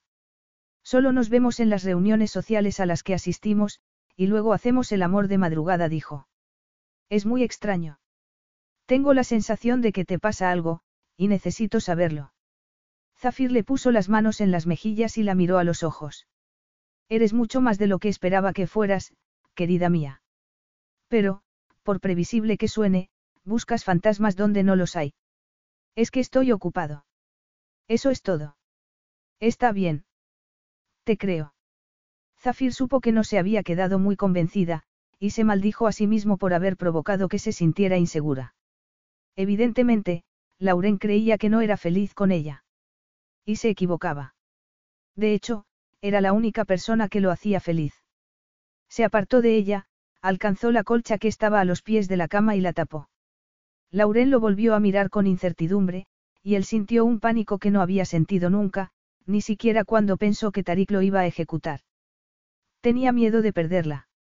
Ahora que lo pienso, tienes razón. He hecho mal al arruinar tu fiesta sorpresa. Pero, si era una fiesta, supongo que habría una tarta, no. Dijo, sonriendo. La inseguridad de Lauren desapareció al instante. Por supuesto que sí. Es de una pastelería de Nueva York. Vaya. Y de un chocolate tan bueno que puede que te desmayes cuando la pruebes, continuó. Abrázate a mí, por si acaso. Zafir soltó una carcajada. Ah, ahora lo entiendo. Lo de la fiesta de cumpleaños era una excusa. Solo querías la tarta de Nueva York. Ella lo miró con humor. Me has pillado. Pero te aseguro que nunca has probado una tarta tan buena. Si tú lo dices, será verdad. Zafir permitió que lo abrumara con las virtudes y maravillas de aquella tarta deliciosa. En ese momento, no podía ser más feliz. Aquella mujer tenía la habilidad de tranquilizarlo, excitarlo, deprimirlo o animarlo a su antojo. Y no podía hacer nada al respecto. Se había acostumbrado a ella de tal manera que ya no podía vivir sin ella. Esa era la razón del extraño comportamiento que Lauren había notado. Por eso llegaba siempre a altas horas de la noche. Había encontrado la felicidad. Tenía todo lo que siempre había deseado. Pero le aterraba la posibilidad de perderla, así que mantenía las distancias en un esfuerzo inútil de protegerse. Mientras Zafir cortaba la tarta, Lauren le cantó el feliz cumpleaños. Luego, ella tomó un pedacito con un dedo y lo llevó a la boca de su esposo, que lo chupó con sensualidad, instintivamente. Lauren se ruborizó, apartó el dedo, sirvió dos porciones y le pidió que se encargara del café, cosa que hizo. Cuando probó la delicia neoyorquina, Zafir sonrió de oreja a oreja. Dios mío dijo. ¿Quién podría competir con esa tarta? Se acababan de tomar el café cuando sonó el teléfono. Lauren estuvo a punto de protestar, porque Zafir le había prometido una velada sin interrupciones, pero, al ver su expresión, se refrenó. Era una extraña y desgarradora mezcla de asombro, angustia, alegría, dolor y sentimiento de alivio. ¿Qué ocurre, Zafir? Me acababan de enviar un mensaje para decirme que mi padre ha recuperado la conciencia y quiere hablar conmigo. Ella se quedó sin habla. Seis años. Han pasado seis años desde la última vez que hablé con él, cuando se dirigió al consejo para nombrarme heredero. Tarik y él discutieron, se gritaron y se amenazaron. Y, cuando mi hermano se fue, le dije a mi padre que lo despreciaba y que habría preferido seguir siendo huérfano. Oh, no. A la mañana siguiente, lo encontraron tendido en el suelo de su habitación. Habían envenenado su comida. ¡Qué horror! Lauren le pasó los brazos alrededor del cuello y lo cubrió de besos, intentando animarlo. Después, apoyó la cara en su pecho y preguntó. ¿Estás asustado? Zafir soltó una carcajada amarga, sin apartarse de ella. No, pero me siento tan débil que me gustaría ser otra persona. No, Zafir. Eres quien eres, y no lo serías sin el amor y el odio que profesas a ese hombre, sin el valor que demuestras al hacerte cargo de Berat, de mí, de tu padre, de todos los que están a tu alrededor. Eres quien eres, repitió, y por eso te quiero tanto. Él tragó saliva y la miró con asombro. Lauren, yo. ¿Por qué te sorprende tanto lo que he dicho? Preguntó, frunciendo el ceño. Es que... No, olvídalo, no me lo digas ahora, dijo, intentando sacar fuerzas de flaqueza. Tu padre te está esperando. Ve con él. Zafir no volvió aquella noche. Lauren lo estuvo esperando durante horas, pero al final se quedó dormida.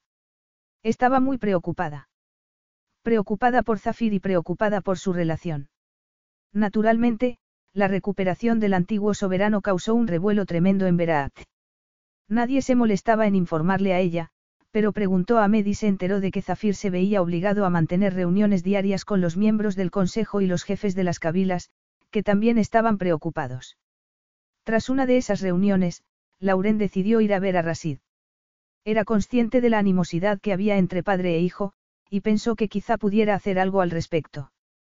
Pero los encontró juntos y, cuando Rasid ordenó a Zafir que lo dejara a solas con ella, Zafir se negó rotundamente. Rasid, que era un hombre tan inteligente como perceptivo, la interrogó sobre su familia y sobre Nueva York. Sin embargo, Lauren no podía decir gran cosa delante de su marido, que los miraba como un halcón. Dos días después, Zafir fue a verla a la biblioteca, uno de sus lugares preferidos. Llevaba un traje gris, y pidió a sus ayudantes y al omnipresente Arif que esperaran fuera. Tengo que viajar a Asia, y no volveré hasta dentro de tres semanas, anunció con tristeza. Zafir se inclinó sobre ella y la besó delante de los empleados de la biblioteca y del propio Ahmed. Tres semanas dijo. El disgusto de Lauren fue menor de lo que ella misma habría imaginado. Y lo fue porque estaba cansada de ver las ojeras de su esposo, de preguntarse si se estaba alejando de ella y de sentir una angustia constante. De hecho, estaba tan harta que se atrevió a preguntar. Es por mí. Me estás rehuyendo. Zafir respiró hondo. Estoy intentando quitarme los viajes de encima para tener tiempo libre cuando nazca el bebé, contestó. Hablaremos cuando vuelva. Te lo prometo. Ella le dio un abrazo apasionado, aunque estaba lejos de sentirse mejor. Lo amaba con toda su alma, y sabía que lo iba a echar de menos. Le he dicho a mi padre que te deje en paz durante mi ausencia. Pero, por si acaso, no permitas que te manipule. La desconfianza de Zafir estaba plenamente justificada. Rasid la llamó un par de veces, y ella puso excusas para no ir. No tenía miedo del antiguo soberano, sino de perder los papeles y decirle lo que pensaba de él. Pero su embarazo era lo más importante y, cuando supo que le iban a hacer una ecografía, llamó a Zafir por teléfono. Acabaron discutiendo sobre la conveniencia de conocer el sexo del bebé antes de que naciera, aunque no fue una discusión grave. Zafir acabó muerto de risa, y le dijo que ardía en deseos de verla. Feliz, Lauren volvió a sus obligaciones. Y, poco después, Ahmed le informó de que Salma estaba en la ciudad y de que quería pasar a visitarla. Lauren la recibió con los brazos abiertos. Salma había ido con su bebé, y Farra se quedó con ellas para ejercer de traductora. Fue una conversación relajada y entretenida. O, por lo menos, lo fue hasta que Farra repitió algo que Salma acababa de decir, y que dejó perpleja a Lauren. No lo entiendo. ¿Qué significa eso de que se alegra de que aceptara el acuerdo? Farra pidió explicaciones a Salma y, cuando se las dio, las tradujo. Dice que su abuelo, el jefe de los Dab, le hizo una promesa a Zafir. Te estaba muy agradecido por haber cuidado de ella, y se comprometió a unificar los clanes y ayudar a tu esposo con una condición, que se casara contigo. Los dos sabían que el consejo aceptaría vuestro matrimonio si traía la paz a Veraat. Lauren se quedó helada. Ahora entendía el súbito cambio de actitud de Zafir. Le había pedido que se casara con ella porque era esencial para sus objetivos políticos. La había utilizado. Como siempre.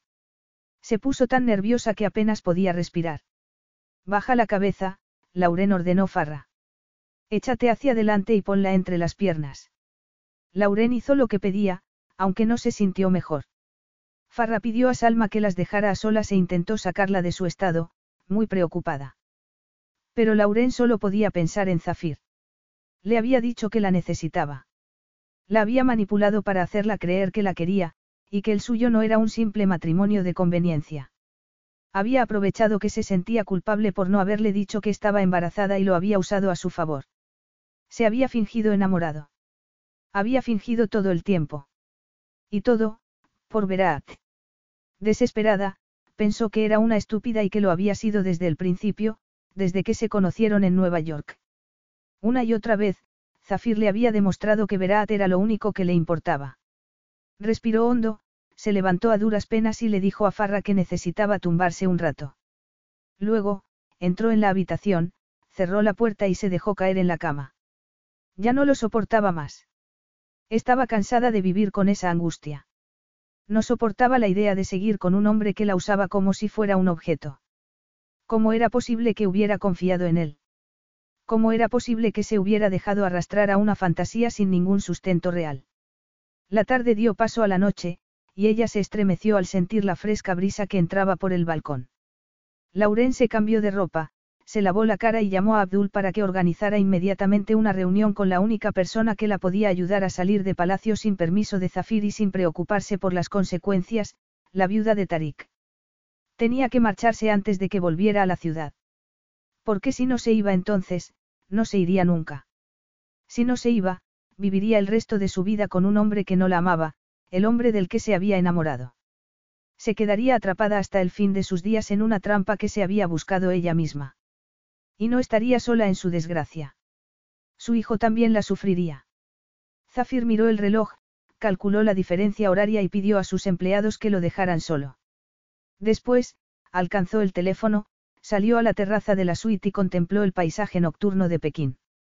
Era una noche fría y húmeda, y habría dado cualquier cosa por estar en Beraat, junto a Lauren. Cada vez que cerraba los ojos, se acordaba de la cara que había puesto cuando le dijo que se iba de viaje y de la pregunta que le había hecho, ¿me estás rehuyendo? Era toda una mujer. Siempre lo estaba desafiando. Siempre lo estaba incitando a ir más lejos y a vivir con más intensidad, como había demostrado al organizarle esa fiesta sorpresa. El teléfono sonó varias veces y, por fin, Lauren contestó. Hola, Zafir dijo con voz cansada. A Zafir se le erizó el vello de la nuca. Algo andaba mal. Hasta su hola había sonado distante y sombrío. Su primera reacción fue maldecirse por haberla dejado en Berat estando embarazada y por haberse enamorado de ella. Ahora estaba atrapado en sus sentimientos. Habría desafiado al mundo entero con tal de estar a su lado. Habría hecho lo imposible por su amor. Lo habría dejado todo. Un segundo después, oyó otra voz. Era un hombre, que entró en la habitación, dijo algo a Lauren y se fue rápidamente. Zafir supuso que sería Ahmed, pero se quedó preocupado porque sabía que, en circunstancias normales, el guardia no se habría atrevido a entrar en la suite de la reina sin permiso. ¿Te encuentras bien, Lauren? Sí, el bebé y yo estamos bien, respondió. Es que me estaba durmiendo. A estas horas. Sueles estar en tu clase de yoga. ¿Te has enfadado conmigo? Zafir esperó una respuesta que no llegó. Y empezó a sentir pánico. Fue como si las arenas del enorme desierto de Berat se lo estuvieran tragando. Tenía la sensación de que, después de todo lo que había hecho por el bien del país y de todo lo que se había sacrificado, estaba a punto de quedarse sin nada. Lauren. Ella carraspeó. Acaba de amanecer, Zafir. Eso no es posible. He calculado la hora, y... No estoy en Berat, sino en Nueva York. Si Lauren le hubiera pegado un puñetazo en la boca del estómago, no se habría quedado más sorprendido. ¿Y se puede saber qué haces en Nueva York? Acertó a preguntar. Me he ido. Os he dejado a ti y a tu amada Verat. Él suspiró, aterrado. ¿Por qué? No me digas que no lo sabes. Curiosamente, la brusquedad de Lauren logró que se tranquilizara un poco. Ahora sonaba como la mujer que conocía, como la mujer que le había devuelto la felicidad y lo había obligado a pensar en sus propios sentimientos por primera vez. Como la Lauren que amaba. Me miraste a los ojos, me tomaste entre tus brazos y me dijiste que te querías casar por el bien del bebé. Pero no era cierto. Querías casarte para fortalecer tu posición en Verat, dijo con ira. Me mentiste. Mentiste en todo. No, te equivocas. Solo intentaba hacer lo correcto para ti, para mí, para todo el mundo. No quería que mi hijo pasara por lo que yo había sufrido y, cuando surgió la oportunidad de hacer las cosas bien, me aferré a ella con todas mis fuerzas. Era eso o renunciar al trono y marcharme, eso o renunciar a ti. Pero tú rompiste el círculo vicioso sin ser consciente de ello. Y, por primera vez en mi vida, me di cuenta de que podía tener todo lo que deseaba. No me vas a engañar, Zafir. Para ti no hay nada más importante que Verat. Zafir se pasó una mano por el pelo. No me pidas que sea otra persona, Lauren. No rompas algo bueno por el simple hecho de que te haya ofendido sin pretenderlo. No destroces nuestro matrimonio por el simple hecho de que no encaje en tu concepto del amor, dijo, angustiado. Además, ¿qué amor sería ese si no asumiera los sacrificios y los momentos bajos de toda relación? Lauren estaba a punto de llorar, pero se contuvo. ¿Cómo te atreves a decirme eso? replicó. Me he esforzado por sacar adelante nuestro matrimonio. He puesto en él todo lo que tenía. Hasta me convencí de que no importaba que no me quisieras. Pues vuelve conmigo. No, siempre estaría dudando de ti. Me preguntaría cuándo me ibas a sacrificar por un bien mayor como otro acuerdo político o una promesa de más poder. Y no lo soportaría. Me mataría poco a poco. Si dices eso, es obvio que no me conoces y que tampoco me amas. Quieres un tipo de seguridades que yo no te puedo dar, Bramo, enfadado. ¿Sabes lo que pienso de lo que has dicho? Que solo son palabras vacías, líneas sacadas de un cuento de hadas que no tiene nada que ver con el amor de verdad. Lauren se quedó sin habla. Y pensar que me he torturado noche y día, creyéndome indigno de tu amor. Continuó Zafir con inmensa tristeza, como si llevara todo el peso del mundo sobre los hombros. He sido un estúpido. Creí que estabas enamorada de mí. Lauren se quedó mirando el teléfono, incapaz de asumir que Zafir había colgado. Y entonces, rompió a llorar. Lloró tan fuerte y tan desconsoladamente que David llamó a la puerta para saber si le pasaba algo. Lo había estropeado todo. Y se había metido en un buen lío, porque era consciente de que la conversación que acababan de mantener no iba a ser la última. Zafir no renunciaría a su hijo. Pero, por paradójico que fuera, se alegró de ello, su amor por ese niño era lo único que podía aliviar su angustia en ese momento. Capítulo 13. Veinte horas después de que Zafir cortara bruscamente su conversación, alguien llamó a la puerta. Era un agente inmobiliario, que le dio las llaves de su antiguo apartamento. Y no se presentó solo, sino en compañía de un deprimido Ahmed. Su Alteza me ha expulsado del país después de maldecirme a mí y de maldecir a toda mi familia por haber permitido que se fugara, le explicó. Ahora estoy condenado a cuidar de usted y a vivir en esta ciudad ruidosa y llena de gente. Habría preferido que me matara. Lauren se sentía tan sola y con tanta necesidad de estar con alguien cercano a Zafir que abrazó al guardia. Ahmed se quedó helado al principio, aunque después le dio una palmadita en la espalda. Su incomodidad era tan evidente que ella rompió a reír entre lágrimas. Lo siento, Ahmed. Con su ayuda, Lauren se mudó al pequeño apartamento. Y cuando le preguntó dónde se iba a alojar, Ahmed respondió que Su Alteza le había alquilado otro piso en la misma planta del edificio. Ya estaba a punto de hacer una lista con las cosas que necesitaba cuando se presentó un repartidor con todo tipo de alimentos, desde comida preparada hasta leche y zumos, pasando por gran cantidad de fruta. Y, como no podía echar al repartidor sin volver a hablar con Zafir, aceptó el regalo. Un mes después, Lauren se sentía como si estuviera en el limbo, esperando a recibir una denuncia por la custodia del niño. Había considerado la posibilidad de volver a su antiguo trabajo, pero no se atrevía a hablar con Alicia porque le habría tenido que decir lo que había pasado, y eso lo habría hecho más dolorosamente real. Sobre todo, teniendo en cuenta que Zafir no la había llamado ni una sola vez. Era como si se hubiera olvidado de ella. Hasta Ahmed, que siempre la acompañaba durante sus largos paseos por las calles y parques de Nueva York, se negaba a hablar de su jefe. Y, cuanto más tiempo pasaba, más extrañaba a su esposo y más culpable se sentía. ¿Cómo podía haber sido tan cobarde? Había huido sin darle la oportunidad de hablar con ella en persona, cara a cara. Sin embargo, aún se intentaba convencer de que había hecho lo correcto. Zafir nunca la querría tanto como quería a Berat. Los días se hicieron cada vez más cortos. El invierno se acercaba. Y, con el frío, también se empezó a quebrar la seguridad de Lauren. Se habría enamorado de Zafir si no hubiera sido el hombre que era. La respuesta era sencilla, no. Entonces, ¿qué pretendía? Que dejara de serlo a cambio de su amor, como si se tratara de una transacción comercial. Definitivamente, eso era cualquier cosa menos amor. Durante uno de esos días helados y oscuros que Lauren detestaba, aunque jamás lo habría reconocido delante de Ahmed, sus sueños de estar de nuevo en la cálida Verat se vieron recompensados con la aparición de una limusina que se detuvo delante del edificio. Al verla, Lauren sintió del deseo de bajar a toda prisa. Pero se refrenó, sacó una botella de agua para intentar calmar sus nervios y esperó a que llamaran a la puerta. La botella se le cayó de las manos cuando abrió y se encontró delante del alto y carismático Rasid al-Masoud, cuyos ojos dorados le recordaron enormemente a Zafir. ¿Puedo entrar? preguntó. Laurena sintió, y Rasid hizo un gesto al hombre que lo acompañaba, quien le dio una carpeta al instante. Ella sintió pánico. ¿Qué contendría? Los papeles del divorcio. Habría encontrado Zafir una mujer más adecuada a sus exigencias. No, eso no era posible. Zafir no era de esa clase de hombres. Y, si hubiera tenido que enviar un mensajero, su padre habría sido la última persona a la que habría pedido ese favor, por motivos evidentes. Necesita asistencia médica, señorita Ambi. Ya no soy la señorita Ambi respondió a la defensiva. Me temo que sí. Lo será mientras esté a miles de kilómetros del lugar al que pertenece, el lugar donde está mi hijo replicó.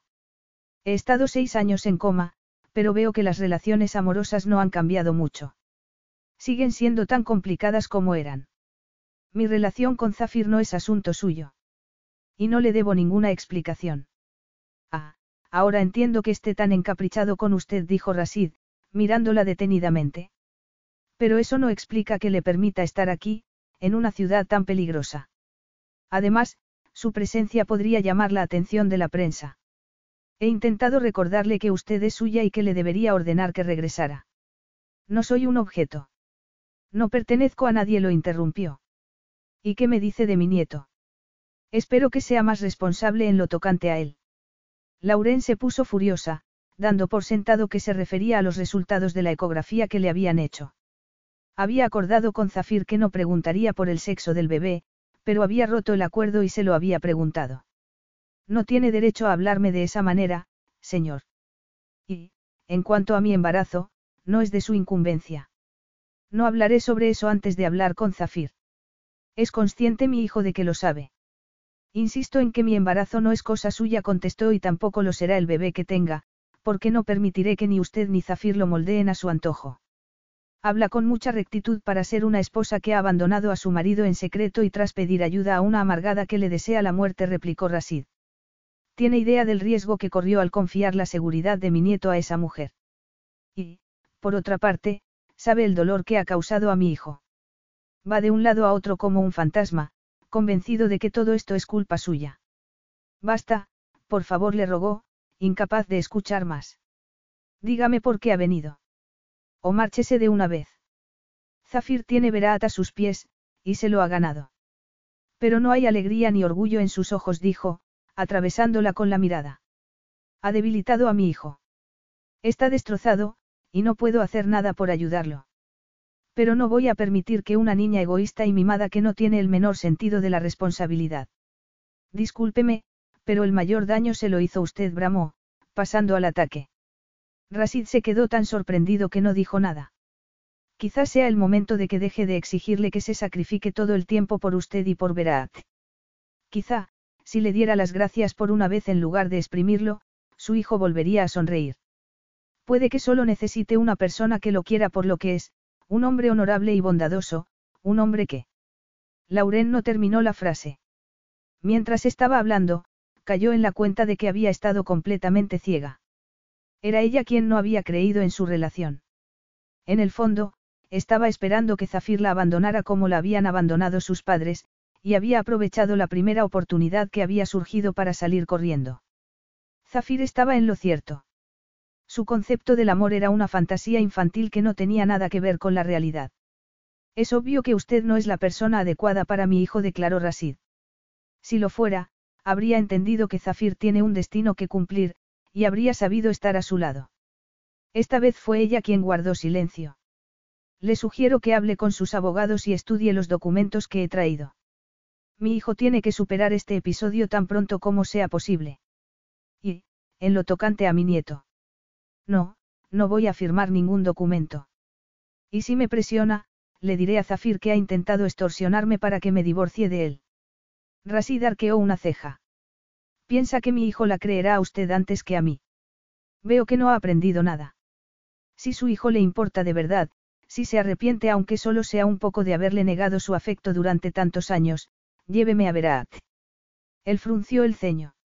Allí no le espera nada bueno, le advirtió. Zafir no perdona. Eso también es asunto mío. Y estoy dispuesta a correr el riesgo. Lauren llevaba once horas y veinte minutos en la tórrida Verat cuando por fin volvió a ver a su marido.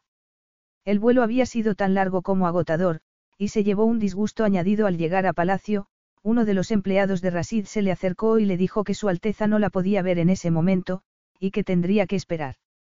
Desesperada, tuvo tiempo de comer, de pasear de un lado a otro y hasta de quedarse dormida por el cambio horario. Incluso llegó a pensar que Rasid no había informado a Zafir de su presencia, y que tenía intención de mantenerla encerrada eternamente. De hecho, ni Farra ni Uma ni el propio Arif parecían saber que estaba en Berat. El único que lo sabía era Ahmed, quien naturalmente estaba tan preso como ella. Pero, tras dormir un buen rato, alguien le puso una mano en el hombro y preguntó. ¿Quieres que llame a Farra? Lauren abrió los ojos y se quedó mirando a Zafir, que estaba tan guapo como siempre y mucho más distante que nunca. ¿Cuánto tiempo llevas aquí? preguntó ella. Zafir se encogió de hombros, como si no la considerara digna de una respuesta. Llevaba una camisa de color azul oscuro y unos pantalones negros que fracasaban miserablemente en el intento de darle un aire civilizado porque estaba sin afeitar y se había dejado más largo el pelo, lo cual aumentaba la dureza de sus rasgos. Y, por si eso fuera poco, tenía unas ojeras muy marcadas. Zafir, yo. Antes de que digas nada, ¿te parece lógico que estés viajando de aquí para allá en tu estado? ¿Quieres que me arrepienta de haber decidido dejarte en paz? Pretendes que te encierre otra vez, para que puedas volver a pensar que soy un monstruo. Ella se ruborizó. Hablé con un médico para estar segura de que podía viajar. Me conoces, y sabes perfectamente que no pondría a nuestro hijo en peligro. No, has demostrado que no te conozco, Lauren. Pero dime, ¿quién te ha dejado entrar en palacio? ¿Quién puede meterte aquí sin que se entere ni el viejo Arif? No sé qué me sorprendió más la última vez, si el hecho de que consiguieras escapar o el hecho de que pidieras ayuda a la viuda de Tarik. Lauren se estremeció. Siento haber huido de ese modo. Y siento haber pedido ayuda a esa mujer. ¿Quién te ha ayudado a volver? Es que sabías que había vuelto. Entonces, ¿qué haces en la suite? Él dudó, y ella supo la respuesta de inmediato.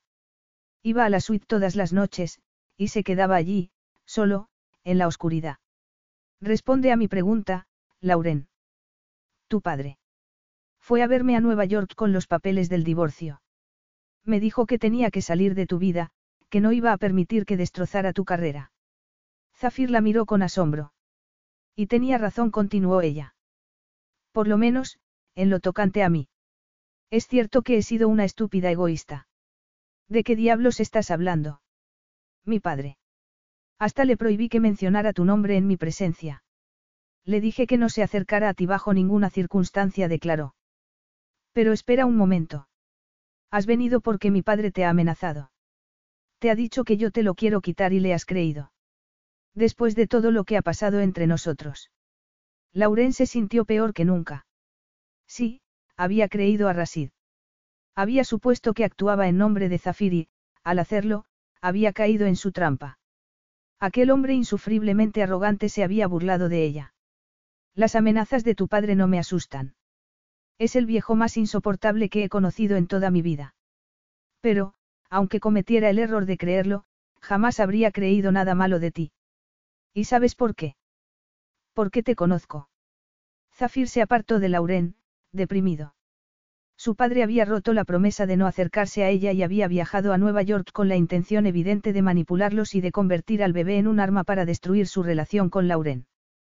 Tras darle la espalda durante unos segundos, se giró hacia ella y la miró. Estaba allí. No era un producto de su imaginación. Era real. Y llenaba el ambiente con su maravilloso aroma a lavanda. Pero no volvería a hacerse ilusiones. No permitiría que le hiciera más daño. No lo arriesgaría todo, como había hecho su padre. No se rendiría al deseo de atarla y encerrarla en esa misma habitación para asegurarse de que no se marcharía otra vez. Si las amenazas de mi padre no te asustaron, ¿qué estás haciendo aquí?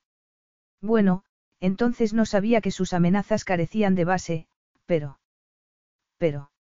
He venido por ti, por nosotros dijo con voz temblorosa. He venido porque me he dado cuenta de que fui una cobarde.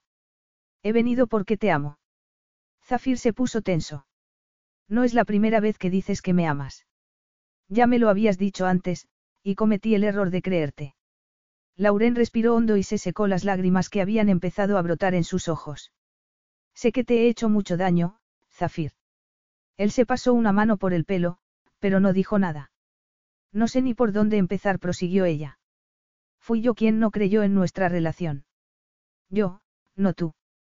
Pero ahora me conozco. Creo más en mí misma, y eso hace que entienda mejor tus sentimientos. Te seguí antes de comprender lo que yo quería, y te fallé inevitablemente.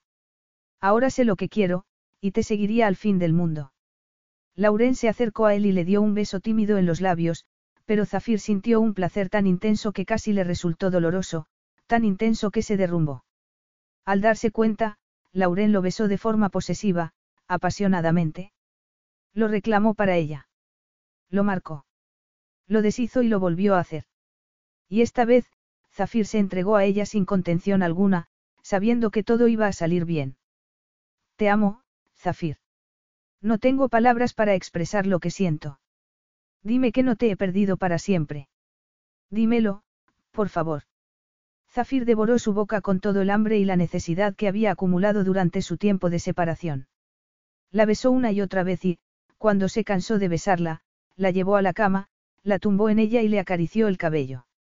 Eres mi vida, Lauren. Me has devuelto la alegría y la felicidad. Amarte y confiar en nuestro amor es lo más difícil que he hecho nunca, pero me he rendido a ello porque quiero rendirme a ello, porque no podría vivir sin ti. Ella le pasó los brazos alrededor del cuello y lloró mientras él la abrazaba. Sin embargo, Zafir no se preocupó al verla en ese estado. Sabía que estaba expulsando el miedo de su interior y que después, cuando viera la luz al final del túnel, él no volvería a permitir que llorara de ese modo, porque no lo podía soportar. Te amo, Lauren. ¿Y yo a ti? Lauren se llevó las manos al estómago y añadió. Pregunté a los médicos por el sexo del bebé. ¿Por qué hiciste eso? Acordamos que esperaríamos. En realidad, no lo acordamos. Discutimos y tú me ordenaste que no lo preguntara, le recordó. Pero, ya que no quería saberlo, no te lo diré. Él la miró con humor. ¿Quieres matarme de curiosidad? Ella sonrió. Está bien, te lo diré. Pero solo si me prometes que no se lo contarás a tu padre, dijo. Será mi forma de castigarlo. Trató hecho. Y, ya que mencionas a mi padre, déjame añadir que no permitiré que interfiera en nuestra relación ni en la vida de nuestro hijo. En ese caso. Es un niño, Zafir anunció. Un niño repitió él, emocionado. Y será tan guapo como su padre. O eso espero. Zafir le dio un beso en la frente y sonrió de oreja a oreja. Te amo, Lauren. Eres mi corazón, mi amante, mi amiga, todo. Zafir. Sí. ¿Harías algo por mí? Lo que quieras. Lo que sea. Intenta perdonar a tu padre. Fue a verme a Nueva York porque te quiere. Quería saber si soy digna de ti, declaró. Sabía que cumplirías tu papel como soberano de Verat en cualquier caso, pero, a pesar de ello, fue a verme. Estaba sinceramente preocupado. Mi padre hará lo posible por complicarte la vida. ¿Por qué hablas en su favor? Lauren le acarició los labios. Por ti, Zafir. Perdónalo por ti. Tu padre solo quería ser feliz con tu madre, y buscó esa felicidad de la única forma que pudo. Ya lo sé. Me di cuenta hace poco, al pensar en todo esto. Ella eligió esa vida. Nadie la obligó, dijo. Quiso amarlo y vivir con él de la misma forma, es decir, como podía. Y, en cuanto a las razones de mi padre para no reconocerme bueno, me ha confesado que lo hizo por miedo a lo que me pudiera pasar. Le asustaba la posibilidad de que me mataran, así que dijo que yo había muerto y lo organizó todo para que Arif me llevara a palacio más tarde. Lauren lo miró con dulzura. Ojalá pudiera borrar tu dolor, Zafir. Pero, por desgracia, solo puedo decirte que te amo. Él volvió a sonreír. ¿Y eso te parece poco? Tu amor lo es todo para mí, Abiti.